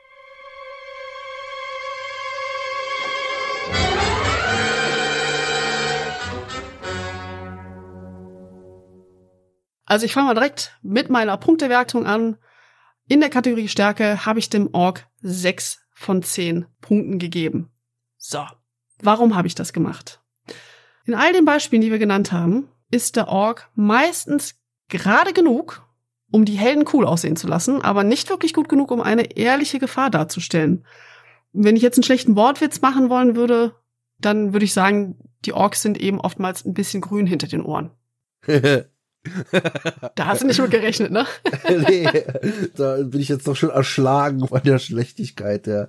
Das ist schon wieder super, ja, doch. Ja, also um es mal anders zu sagen, Orks sind einfach sehr häufig Kanonenfutter. Sie sind also nicht individualisiert. Ja. Äh, das haben wir ja jetzt sowohl für die Literatur als auch fürs Spiel eigentlich ganz gut nachgezeichnet sondern sie treten immer in dieser großen Gruppe auf, in der Horde. Deswegen können sie auch gefährlich sein, weil ihre Stärke liegt in den Zahlen, aber sie sind eben zu einem Großteil auch dieses Kanonenfutter. Sie sind fast schon was wie eine Naturkatastrophe, die überwunden werden muss, aber jetzt nicht der starke Gegner. Das mit dem Kanonenfutter, da bin ich bei dir. Es ist so, dass die Orks allerdings nicht diesen Charakter haben von der wirklich einfallenden Pest, wie zum Beispiel jetzt hier die Skaven bei Warhammer, ja, die hat einfach mit ihrer schieren Masse die Helden überrennen. Sie sind auch immer noch einen Schritt stärker als andere Goblin-artige Wesen, wie es manche Fantasy-Welten halt aufmachen. Ne? Zum Beispiel auch konkrete Werte. Also ich bin bei dir, ja, sechs, aber nur eine kleine Stufe unter dem Menschen. Wenn man zum Beispiel das erste Regelwerk anschaut von Warhammer Fantasy von 83, da hat der Ork eine bessere Bewegungsrate, ist anscheinend schneller als ein normaler Mensch. Also die Menschen werden auch noch unterschieden im Original Warhammer, aber ich vergleiche ihn jetzt mal hier mit dem Man of the West. Er hat eine bessere Bewegungsrate, hat einen Punkt schlechtere Wisdom, okay, und hat nur einen Punkt weniger Toughness, also das ist wie lange er beim Kämpfen auf seinen zwei Beinen steht, und er hat weniger Weapon Skill, aber auch nur ein Punkt. Also er ist noch knapp dahinter während er zum Beispiel bei Warcraft 1 beschrieben wird, der normale Ork-Gegner, die normale Einheit, die ist ja da so stark wie eine menschliche Einheit, also die unterscheiden sich da nicht von ihren Werten, allerdings in der Beschreibung im Handbuch ist beim Grunt, also dem normalen Ork-Krieger, steht halt trained for close combat, these soldiers make excellent fodder for wading through human forces, also keine starken Elite-Krieger. Das ist ganz spannend, dass du dir die Mühe gemacht hast, mal einfach Stats von Orks in Spielen quasi aus der Schublade zu ziehen. Das habe ich auch gemacht. Ich habe unter anderem einen Blick in die fünfte Edition, also die aktuelle Edition von Dungeons and Dragons geworfen, wo sehr eindeutig das Hauptmerkmal des durchschnittlichen Orks seine körperlichen Eigenschaften sind. Also er hat in den Werten oder in den Kategorien Stärke und Ausdauer einen Punktewert von 16, was sich dann in einen Wert von plus 3 übersetzt, was ganz gut ist. Mit Abstand sind das die besten Eigenschaften, die er hat. Das heißt, wir sehen einfach, wie wird der Ork hier in die, in die, in Werten dargestellt. Der kann nicht viel, aber er ist kräftig und ausdauernd. Und es ist auch spannend, dass du Warcraft aus der Schublade ziehst, weil wie du schon sagst, in den ersten beiden Spielen, da unterscheiden sich die Menschen und Orks nicht, zumindest nicht von ihren Stats her. Vom Storytelling schon, wie das, was du jetzt gerade aus dem Handbuch vorgelesen hast. Aber sie haben dieselbe Bauzeit, sie kosten dasselbe, sie machen denselben Schaden. Das ist aber ab Warcraft 3 geändert worden. Ich weiß, wir wollten eigentlich nicht so viel über Warcraft 3 reden, aber da haben wir eine ganz ähnliche Entwicklung, dass die Org-Einheiten tendenziell ein bisschen mehr aushalten, ein bisschen stärker sind, meistens auch ein bisschen teurer sind. Aber da haben wir eben so einen ganz spannenden Unterschied, der dann auch mal die Spielmechanik und das Balancing betrifft. Wir können noch mal einen ganz kleinen Schritt zurückgehen kurz zu Tolkien. Wie ist es denn bei Herr der Ringe so als Basis? Und bei Herr der Ringe sind Orks schwach wir dürfen uns da nicht von den Bildern von den Peter Jackson Filmen beeinflussen lassen, vor allen Dingen die Sachen in Rohan, wo es halt eher die Urukais waren. Aber das mit den Urukais übrigens, das ist so klar im Buch nicht, wie es im Film dargestellt werden, dass die da im Film diese Zeile nebenbei gesagt, dass hier Saruman hat hier Orks mit Bilvis-Menschen gekreuzt und jetzt kommen die da und das ist alles im Buch nicht. Ne? Es sind andere Orks und die können bei Tageslicht agieren, okay, aber was die jetzt nur stärker macht oder so, das wird da jetzt nicht so stark beschrieben.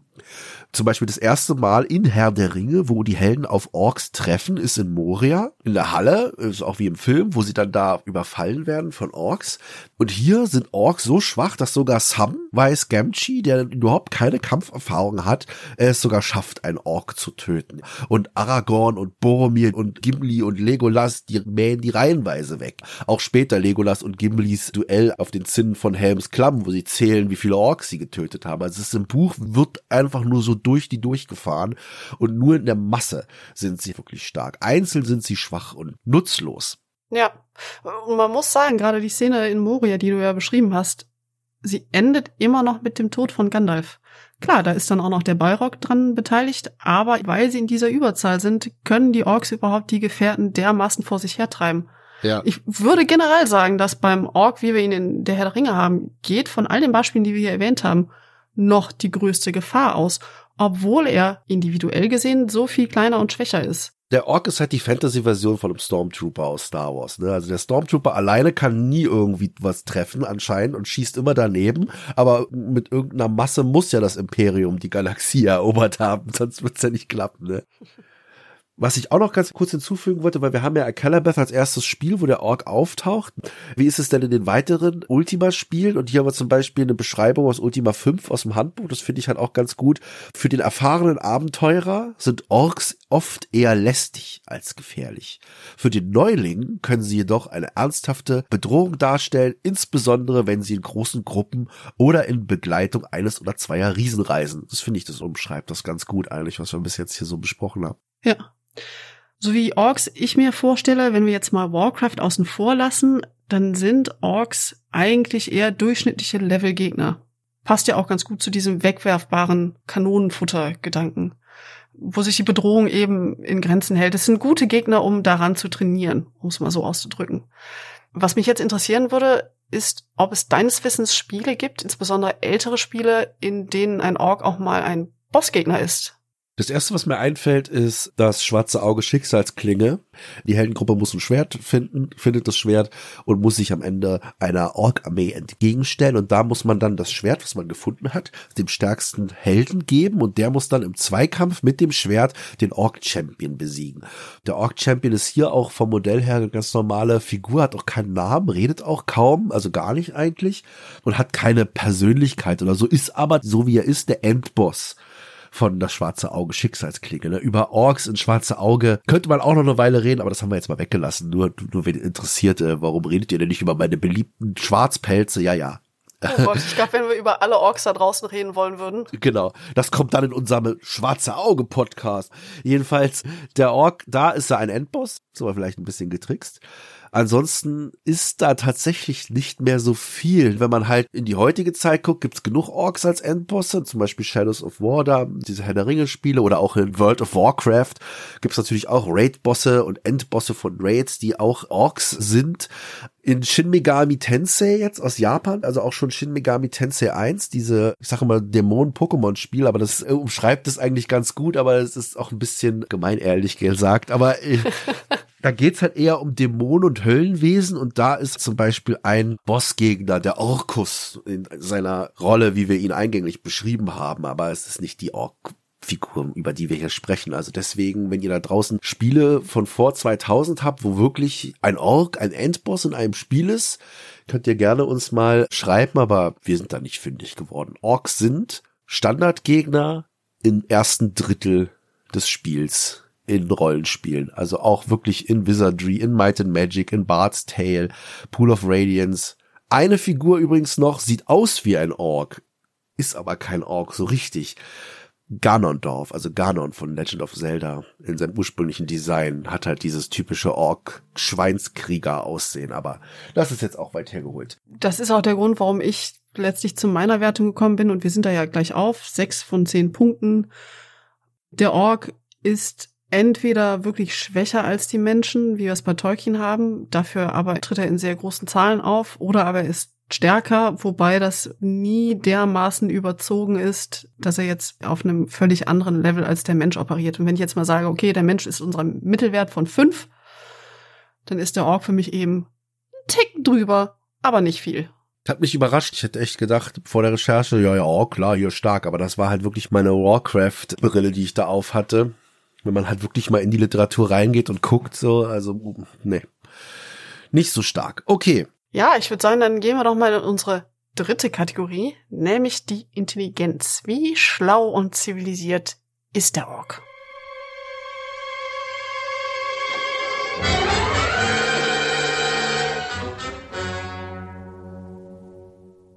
Ja, nicht schlau und zivilisiert.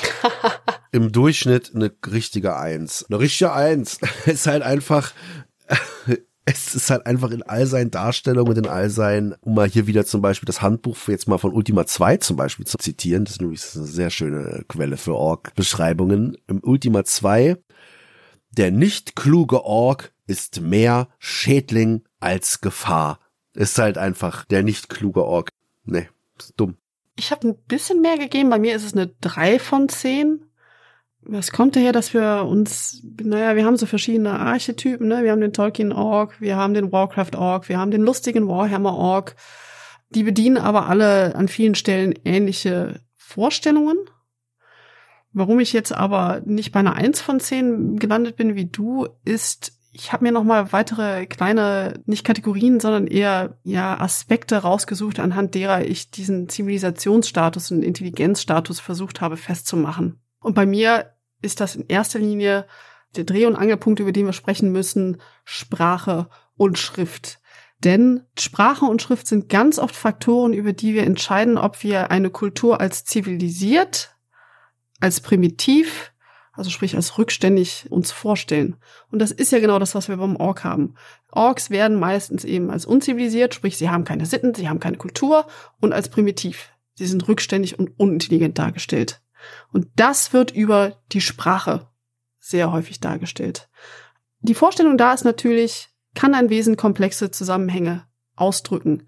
Wir verwechseln da die Fähigkeit, diese Zusammenhänge auszudrücken, mit der Fähigkeit, diese Zusammenhänge zu bilden das ist ganz ähnlich wie auch taubstumme Menschen oft für dumm gehalten werden, weil sie können ja nicht reden. Das sind natürlich zwei Dinge, die nichts miteinander zu tun haben, aber das ist ein ähnlicher Fehlschluss, den wir auch beim Ork oft in der Darstellung sehen. Bei Tolkien beispielsweise haben die Orks keine eigene Sprache, sondern die Sprache, die sie sprechen, die haben sie im Grunde genommen von anderen Völkern zusammengeklaut. Das heißt, das ist so ein Konglomerat aus vielen anderen Sprachen, aus denen sich dann verschiedene Stammessprachen wiederum bilden, die als Orkisch bekannt werden. Das heißt, bei Tolkien reicht es noch nicht mal dazu, dass die Orks ihre eigene Sprache entwickeln. Auch das haben sie von anderen gestohlen. Wir haben in Die zwei Türme, also im zweiten Band von der Herr der Ringe, eine Szene, wo sich zwei Orks mal unterhalten. Das ist die einzige Szene meines Wissens, wo das passiert. Zumindest in der Herr der Ringe. Der kleine Hobbit ist dann nochmal eine andere Geschichte. Und das Lustige ist, im englischen Originaltext haben sie einen sehr ausgeprägten Fußball-Hooligan-Dialekt. Das kommt jetzt im Deutschen, zumindest in den älteren Karu-Übersetzungen, das sind diese grünen Bände. Das ist das Einzige, was ich hier stehen habe. Das ist doch das Einzige, was man lesen sollte. Also da kommt dieser Dialekt nicht wirklich raus, außer eben, dass die Orks sich da in sehr kurzen und abgehackten Sätzen unterhalten. Aber ne, auch schon im englischen Original werden die Orks eben über die Art, wie sie sprechen, dann als ein bisschen rückständig dargestellt. Eben als hooliganartig. Ja, die Grammatik ist falsch. Es ist so nur kurze Sätze und alles. Und ja, wo haben wir es auch? Ganz bekanntesten Beispiel ist halt Warcraft. Zuck, zuck. Suck, suck. Mehr Arbeit, Arbeit, Arbeit. Im Warcraft 1 Handbuch ist der Peon der dumme Ork der halt nur dafür da ist, um Holz zu hacken oder Gold aus Minen zu graben. Das ist natürlich jetzt die Spielmechanik natürlich hier auf die Beschreibung gedrückt. Hat sich aber ehrlich gesagt durch Warcraft so ein bisschen verselbstständigt. Also dieses, um einen kurzen Ausflug zu machen, kurz in World of Warcraft, so setzte sowas wie Suck Suck, ist halt gleichbedeutend mit ich greif einfach stur an und hau einfach stur drauf, ohne Taktik, ohne nachzudenken. Mhm. Krieger goes Suck Suck, ne, oder halt die Übersetzung für LOL, die man dann gesehen hat, wenn man Allianzspieler war und einen Ork-Spieler LOL in Chat geschrieben hat, dann wurde das halt übersetzt, dann stand da halt Keck, ne, und dieses KEK, Keck hat sich heute leider, muss man sagen, in den Sprachgebrauch eingebürgert als Schimpfwort. Wie du schon sagst, also wenn Orks, dann Orks dumm. Ja. also, Überall. Also der eloquente Ork ist eigentlich in unserem Betrachtungsfeld nicht zu finden.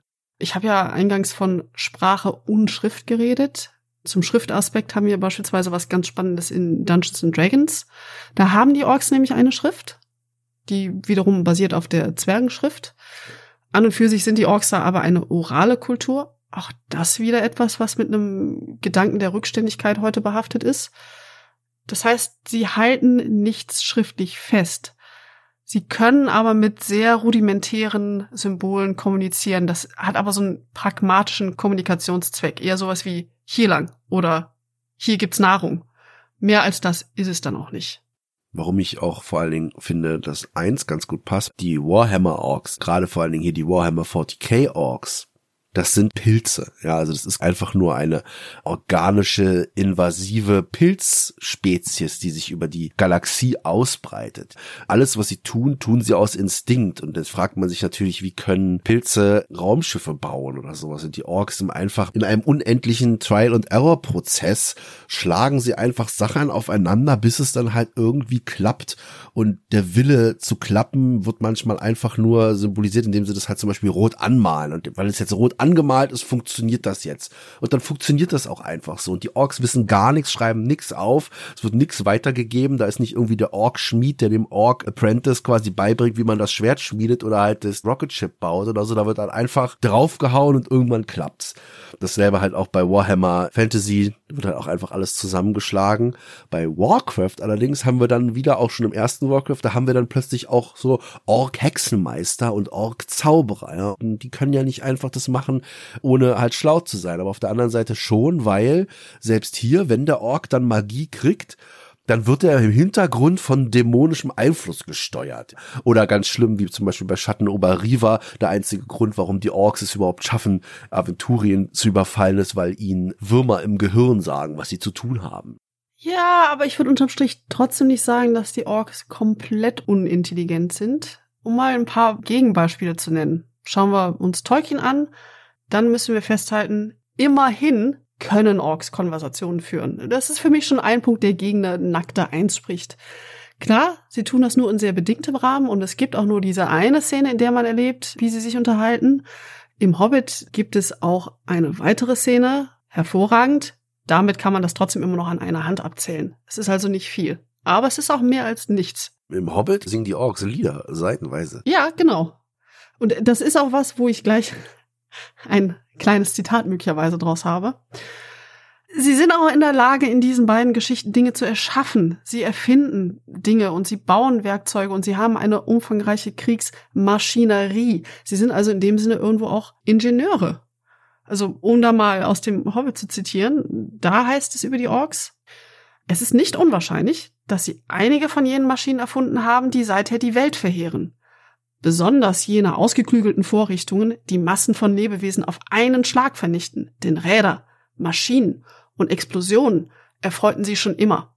Also da ist sogar die Rede von ausgeklügelten Vorrichtungen. Sie können nicht komplett dumm sein, wenn sie in der Lage sind, solches Vernichtungswerkzeug zu erbauen. Ja, sowieso. Können auch nicht komplett dumm sein, wenn sie in den meisten Fantasy-Geschichten, ne, sogar bei Akalabeth, haben sie eine, hat er einen Blumentopf auf. Also sie haben ja irgendeine Art von Rüstung und Waffe, die ja auch irgendwie geschmiedet sein muss. Das kann nicht nur immer alles irgendwo gefunden werden.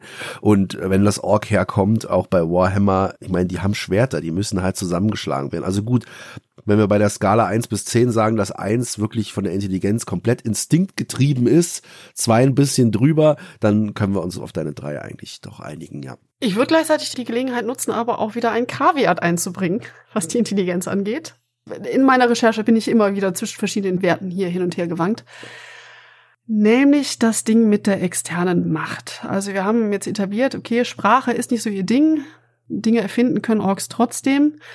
Was sie nicht schaffen, ist Selbstorganisation.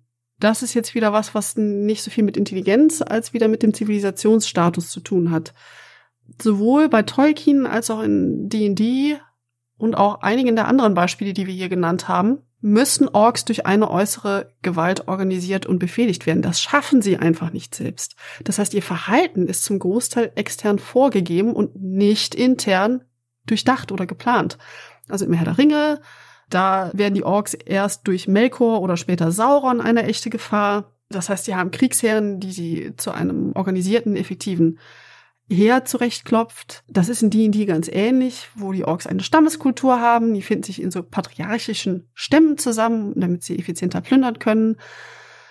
Aber selbst diese Stämme, die ihre War Chiefs haben, also ihre eigenen Kriegslords, die tun, was sie tun und die plündern, wie sie plündern, aus Angst vor ihren Göttern. Das heißt, auch hier fehlt ihnen komplett der interne Antrieb. Es ist auch wieder eine externe Motivation. Ja, aber es ist ja ganz schön intelligent, trotzdem auf seine Götter zu hören und auf die Leute, die einen kontrollieren. Aber ja, wie ich es auch vorhin gemeint habe, bei den Warcraft-Orks, die ja sich anfangen von Dämonen beeinflussen lassen, ne, oder den Herr der Ringe, den DSA-Orks, aber nur im Spiel. Ja, gut, aber bleiben wir bei drei. Okay. Gut. Wie böse ist der Ork?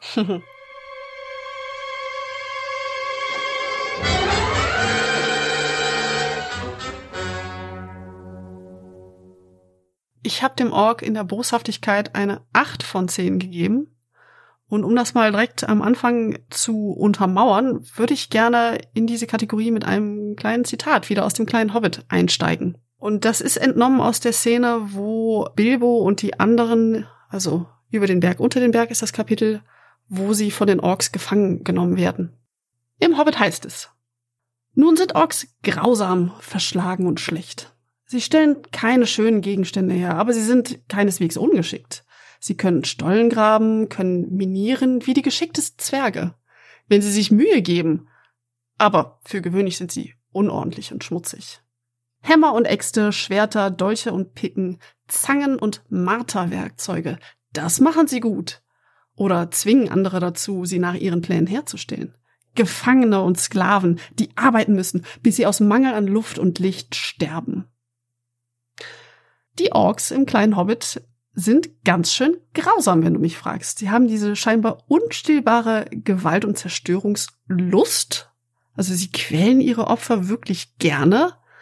Das heißt, auf den ersten Blick wirken sie hier extrem böse. Man muss da einige Abstriche machen, deswegen ist es bei mir keine 10 von 10, sondern eine 8 von 10. Aber ich würde schon sagen, in puncto Boshaftigkeit legen die Orks ganz gut vor. Bevor ich jetzt in meine Abstriche gehe, warum der Ork eben nicht das ultimativ Böse ist, was für eine Wertung hast du denn vergeben? Ist schwierig, ist ein sehr schwieriges Thema. Ich war gewillt, fast eine 10 zu machen, aber da komme ich gleich noch zu, warum. Ich sag auch 8, weil das ist halt der beste Kompromiss.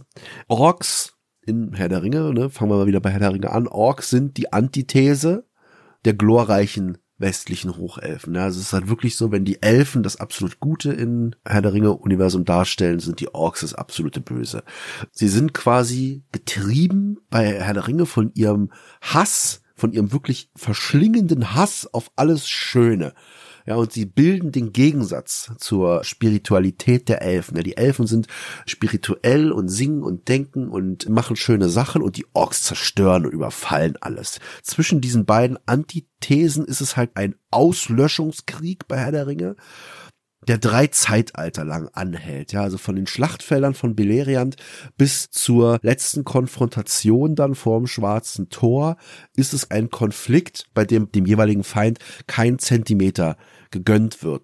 Und es ist die Frage hier auch, Kritiker werfen ja Tolkien vor, dass er bei seiner Darstellung von Orks rassistisch gehandelt hat. Also das ist halt vor allen Dingen die Darstellung von Orks und die Existenz von Orks den ganzen rassistischen Unterton von Herr der Ringe so ein bisschen beweist. Also ja die dunkle Hautfarbe, die schlitzförmigen Augen und die anderen Merkmale. Es entspricht halt alles so typischen asiatischen, indischen, orientalischen, afrikanischen Phänotypen. Und hier wird impliziert, es geht hier um das Dämonisieren des anderen, des Fremden.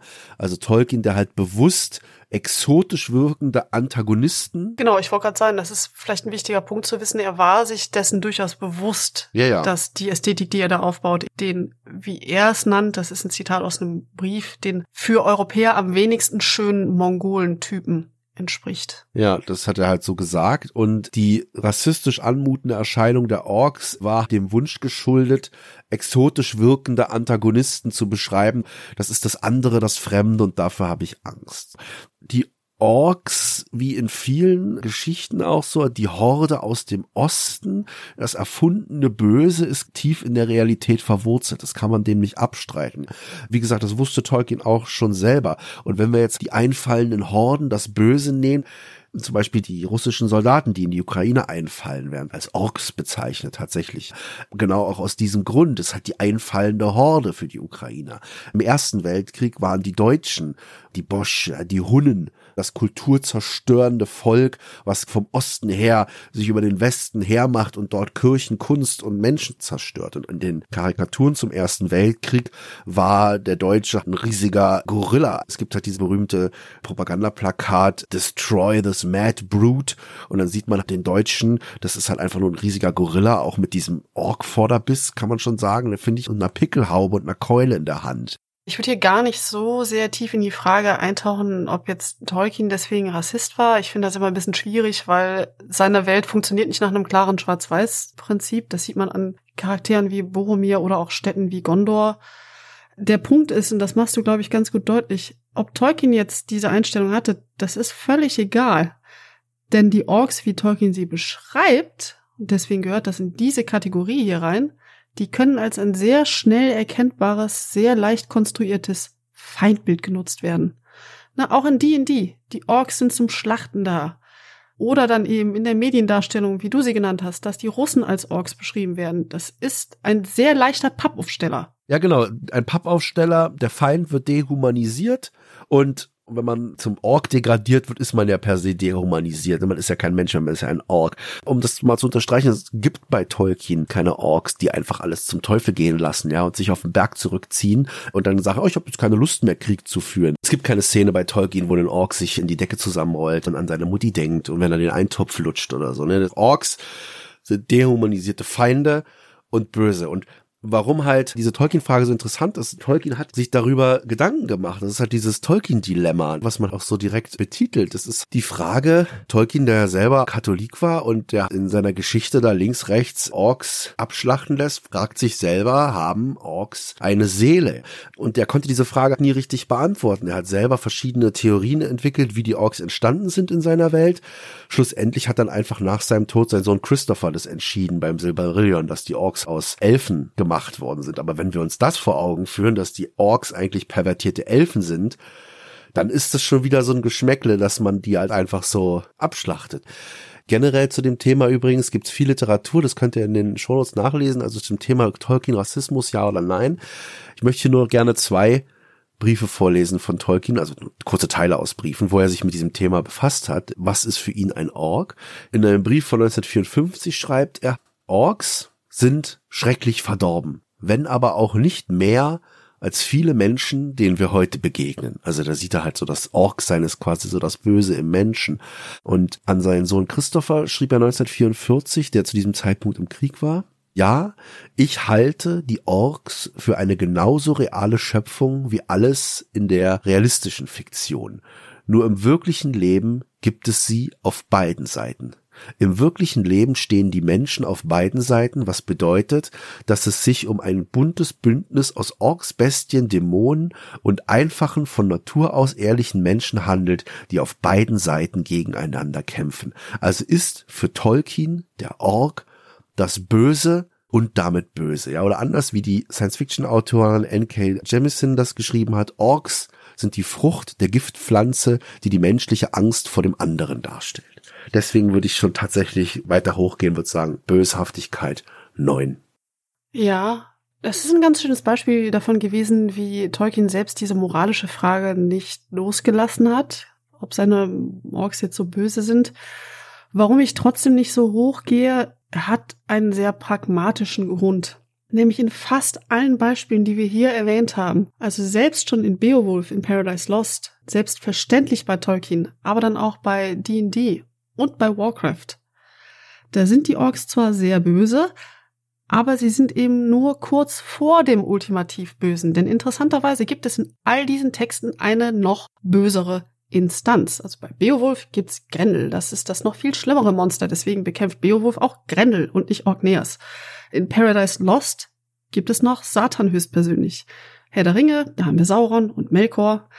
Bei Warcraft wird ja im dritten Teil dann etabliert, dass die Orks sich nur so böse und hordenhaft verhalten haben, weil sie von der brennenden Legion kontrolliert wurden. Das heißt, sie können für mich keine 10 von 10 und auch ehrlich gesagt noch nicht eine 9 von 10 sein, wobei da könnten wir uns noch drauf einigen. Weil das hat zum einen wieder was damit zu tun, dass die Orks eben scheinbar überall diese Herren brauchen, die sie kontrollieren. Das ist ja in den meisten Beispielen, die ich hier genannt habe, ist das so, dass die Orks dann auch von diesem noch viel böseren kontrolliert werden. Und hinzu kommt auch, dass das ultimativ Böse, das scheint so vermitteln es diese Texte, das scheint eine einzelne Gestalt sein zu müssen, eine individualisierte Gestalt. Und das ist eben ein Anspruch, den können die Orks nicht erfüllen, weil ihre Bedrohung nun mal daher kommt, dass sie eine ungeformte, chaotische Horde sind. Die auch, um jetzt da auch in deine Richtung mich zu bewegen, die auch bei Herr der Ringe im Geheimen lacht, die singt bei Hobbit, ja, also okay. Ich habe vielleicht an der Stelle noch einen kurzen Exkurs auf den Schöpfungsmythos der Orks bei Dungeons and Dragons weil das in diese Kategorie Boshaftigkeit sehr gut reinpasst. Welche Edition sind wir da jetzt? Die Informationen, die ich rausgezogen habe, die kommen wieder aus der fünften Edition, also aus der aktuellen. Es gibt ja da schon mehrere Orks in der fünften Edition. Also welche Orks genau? Orks im Allgemeinen. Es geht nämlich um den Götterpantheon. Denn da sind die Orks von einem bösen Gott erschaffen worden, nämlich Grumsh, der einäugige Gott. Und die Geschichte hier ist, die Götter teilten einst die Welt unter sich auf und immer wenn Groomsch etwas für seine Schöpfung, für seine Orks beanspruchen wollte, dann war es bereits vergeben. Berge waren schon vergeben, die Wälder hat sich schon jemand anders schnell unter Nagel gerissen. Die anderen Götter haben Groomsch also verspottet und das hat er wiederum mit beachtlicher Zerstörung bestraft. Und fortan, so dieser Schöpfungsmythos, ist es die Aufgabe seiner Schöpfung, seiner Orks, dass sie diese Zerstörung zu ihrem Lebensinhalt machen. Das Ziel der Orks in D&D ist die Zerstörung sämtlicher zivilisierter Rassen und insbesondere der Elfen. Das ist also ganz ähnlich wie Tolkien, dass es da nochmal eine besondere Verfeindung zwischen Orks und Elfen gibt. Angeblich ist das bei D&D dadurch begründet, dass die Elfengötter oder einer der Elfengötter ist der Grund, warum Groomsh nur noch ein einäugiger Gott ist. Daraus ergibt sich aber aus dieser ganzen Schöpfungsmythologie, dass für die Orks es einen endlosen Kampf gibt. Das heißt, diese Boshaftigkeit und der Hass auf andere Völker ist hier durch die Schöpfungsmythologie bedingt rasseninhärent. Und es ist sogar so, dass nach dem Tod tapfere Orkkrieger ihrem Glauben nach von Groomsh nach Archaron geholt werden. Und das ist nichts anderes als das ewige Schlachtfeld, wo es dann schlicht weitergeht. Sie wollen alles zerstören, aber gleichzeitig ist auch immer dieser Punkt, der wirklich, wirklich in sehr vielen, schon dem allerersten Dungeons and Dragons, bei Herr der Ringe zum Glück nicht, Gott bless, danke Tolkien, das beschrieben wird, wie stark sie sich vermehren und vor allen Dingen, wie kompatibel sie auch mit anderen Rassen sind in den Fantasy-Welten. Also es gibt ganz viele Halborgs immer und die Ork-Gene sind dominant und das ist so ein Thema, das würde ich halt ungern jetzt ja ausführlich ausführen, aber das ist halt auch noch sowas, was ins Böse mit reinspielt. Die überfallende Horde, die dann auch noch, ja, weißt was ich meine. Ich finde das ganz spannend, dass du das hier nennst, weil den Aspekt habe ich auch in meinen Notizen. Ich habe ihn bei mir aber unter Horror gepackt. Dann kommen wir doch zu Horror. Dann kommen wir doch zu Horror. Aber vorerst, worauf einigen wir uns bei Boshaftigkeit? Acht oder neun?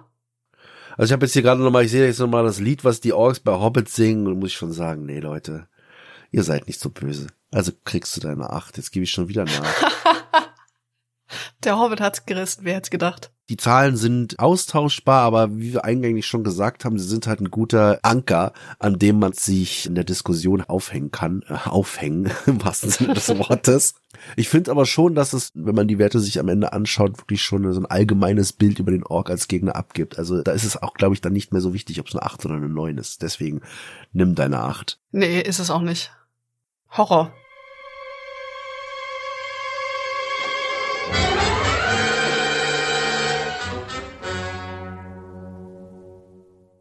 Dein Thema, dein Metier. Mein Thema, genau. Da habe ich allerdings nur eine 4 von 10 vergeben. Ja, ich finde Orks nicht gruselig, was wir schon beschrieben haben bei Intelligenz und Stärke, das zusammengemünzt. Und es gibt wenig Darstellungen, wo Orks halt wirklich ja, jetzt genuin Horror, gruselige Horde sind. Ja, das ist eine schwierige Frage. Was zählt zu Horror und wie unterscheidet sich das beispielsweise von der Boshaftigkeit, die wir eben hatten? Für mich gibt es drei Dinge, die letztlich Horror ausmachen. Und zwar ist das ein Gefühl von Angst oder Ekel in Bezug entweder auf das Äußere, also etwas, das besonders abstoßend oder angsteinflößend aussieht, oder aber auf Verhaltensweisen, siehe der Oger, der ja so ein Menschenfresser ist, oder in Bezug auf Fähigkeiten, also dass wir eine Kreatur haben, die beispielsweise eine permanente Aura der Angst verstrahlt oder die sich Körperteile nachwachsen lassen kann, was auch immer. Da gibt's viele Möglichkeiten. Das Verständnis von Gut und Böse jetzt auch bei Herr der Ringe ist ja auch eigentlich schon tief religiöses Verständnis. Also in der mittelalterlichen Religiosität erkennt man das Böse daran, dass es böse aussieht. Und der Ork hat nichts Schönes in seiner Beschreibung und ist dementsprechend dadurch, dass er auch dem Menschen komplett zuwider ist, das komplette eklige Spiegelbild, hat er da schon natürlich so einen gewissen Gruselfaktor. Ja, wie gesagt, es gibt viele Überschneidungen beim Org zwischen der Boshaftigkeit und dem Horror, eben was die Verhaltensweisen angeht. Also schon diese Tatsache, was du eben beschrieben hast, dass der Org eine Invasionsmacht ist, das ist natürlich immer angsteinflößend. Ja, ja, die Schrecken des Krieges. Genau. Das möchte ich an der Stelle jetzt erstmal außen vor lassen, weil das haben wir nun mal in der vorherigen Kategorie abgehandelt. Es gibt darüber hinaus noch einige andere interessante Aspekte, die den Grusel des Orks ausmachen. Oder eben auch nicht. Ich habe ein drittes Zitat aus dem kleinen Hobbit mitgebracht. Das kleine dünne Buch hat sich tatsächlich für diese Recherche als sehr ergiebig erwiesen. Es ist nur ein Satz, aber der hat es für mich ganz gut greifbar gemacht, wie gruselig oder auch nicht die Orks sind. Ist auch wieder die Szene, wo Bilbo und die anderen gefangen genommen worden sind. Und Bilbo blickt sich um und dann heißt es da, da lagen auch alle Gepäckstücke aufgebrochen herum. Von Orks durchstöbert, von Orks angerochen, von Orks befingert und die Orks hatten sich schon kräftig um sie gestritten. Wir haben da so eine Steigerung von durchstöbert zu angerochen zu befingert, wie die Orks quasi immer näher kommen und die Sachen angriffen und das ist irgendwie ein bisschen eklig. Das hat sowas von einer Kontamination. dieser Kontaminationsgedanke, den haben wir auch am Ende vom Hobbit während der Schlacht der fünf Heere. Da schwirren über dem Ork her Fledermäuse und ein Heuschreckenschwarm. Also dicht genug, um das Tageslicht auszulöschen, weil sonst könnten die Orks ja nicht reisen wenn man sich jetzt so die ganz prototypischen Schauerromane anguckt, also diese Gothic Literature, dann sind genau das, Heuschrecken und Fledermäuse, das sind die Wesen, die mit so furchteinflößenden Kreaturen wie Vampiren assoziiert werden oder natürlich auch mit den biblischen Plagen. Also da haben wir schon so ein gewisser Ekel, der im kleinen Hobbit etabliert wird. Ja, und wenn sie als Kriegstreck auftreten, sind sie ja auch wie eine Plage, die übers Land fegt. Und sie sind auch insofern eine Plage, dass sie sich so stark und auch schnell vermehren, wie sie halt immer dargestellt werden, auch in äh, Advanced Dungeons and Dragons oder auch in anderen Beschreibungen über Orks. Also allein schon durch die Schrecken des Krieges äh, würde ich die Orks auf jeden Fall eher im Mittelwelt ansetzen. Sie sind jetzt nicht die klassischen Jumpscare-Monster, aber sie sind Monster und sind aber auch in ihrem Horror eher durchschnittlich. Ja, also um mal auf die D&D-Sache einzugehen, auf die du nicht so sehr eingehen willst. Ich finde, sie ist eben hier schon wichtig, weil das in Bezug auf diese Verhaltensweisen, die ich eingangs erwähnt habe, relevant ist. In D&D heißt es immer wieder, dass Orks sich häufig und zahlreich vermehren. Auch das ist wieder mit dem Götterpantheon inzwischen begründet. Ich glaube, das war in den frühen Editionen nicht so, wo es einfach nur heißt, Orks will breed with anything. Also Orks werden sich mit allem paaren. Inzwischen wird es so erklärt, ja, es gibt die Ork-Göttin Luthik und die verlangt einfach, dass Orks sich häufig und zahlreich vermehren, damit die Horde eben ständig wächst. Und dabei spielt, wie du schon gesagt hast, so eine genetische Reinheit keine Rolle. Deswegen gibt es diese ganzen Mischwesen. Das ist natürlich eine Verhaltensweise, die wir als ekelerregend und bedrohlich einstufen würden. Aber warum ich trotzdem sage, Mittelfeld bei mir waren es eben vier Punkte, da bin ich aber absolut bereit, vielleicht auch noch einen Punkt draufzuhauen, je nachdem, wo du bist. Unterm Strich, bei all diesen erschreckenden Erscheinungsweisen vom Ork, finde ich ihn vom Äußeren definitiv nicht sonderlich gruselig, weil er ist irgendwo immer noch dem Menschen nachempfunden. Ne? Er hat zwei Beine, zwei Arme, einen Kopf mit Gesicht. Vielleicht ist es mal ein Schweinsgesicht, aber mehr als hässlich ist er nicht. Eben dadurch, dass er erkennbar humanoid ist.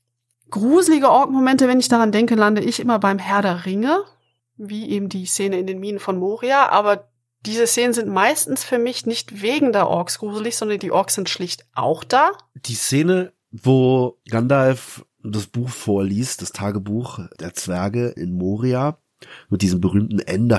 Sie haben die Halle genommen, sie kommen und wie es dann halt auch im Film dann losgeht. Und das ist im Buch, ehrlich gesagt, gruseliger als im Film, weil sie im Buch gehen sie nach Moria rein und Moria ist komplett dunkel und äh, Gandalf riskiert etwas Licht. Ne? Und dann äh, laufen sie halt durch Moria und es wird alles so beschrieben und man darf auch nicht vergessen, in Moria, die werden auch noch von Gollum verfolgt, das kommt im Buch auch zu tragen und die Helden wissen nicht so richtig, sind hier Orks, sind hier keine Orks.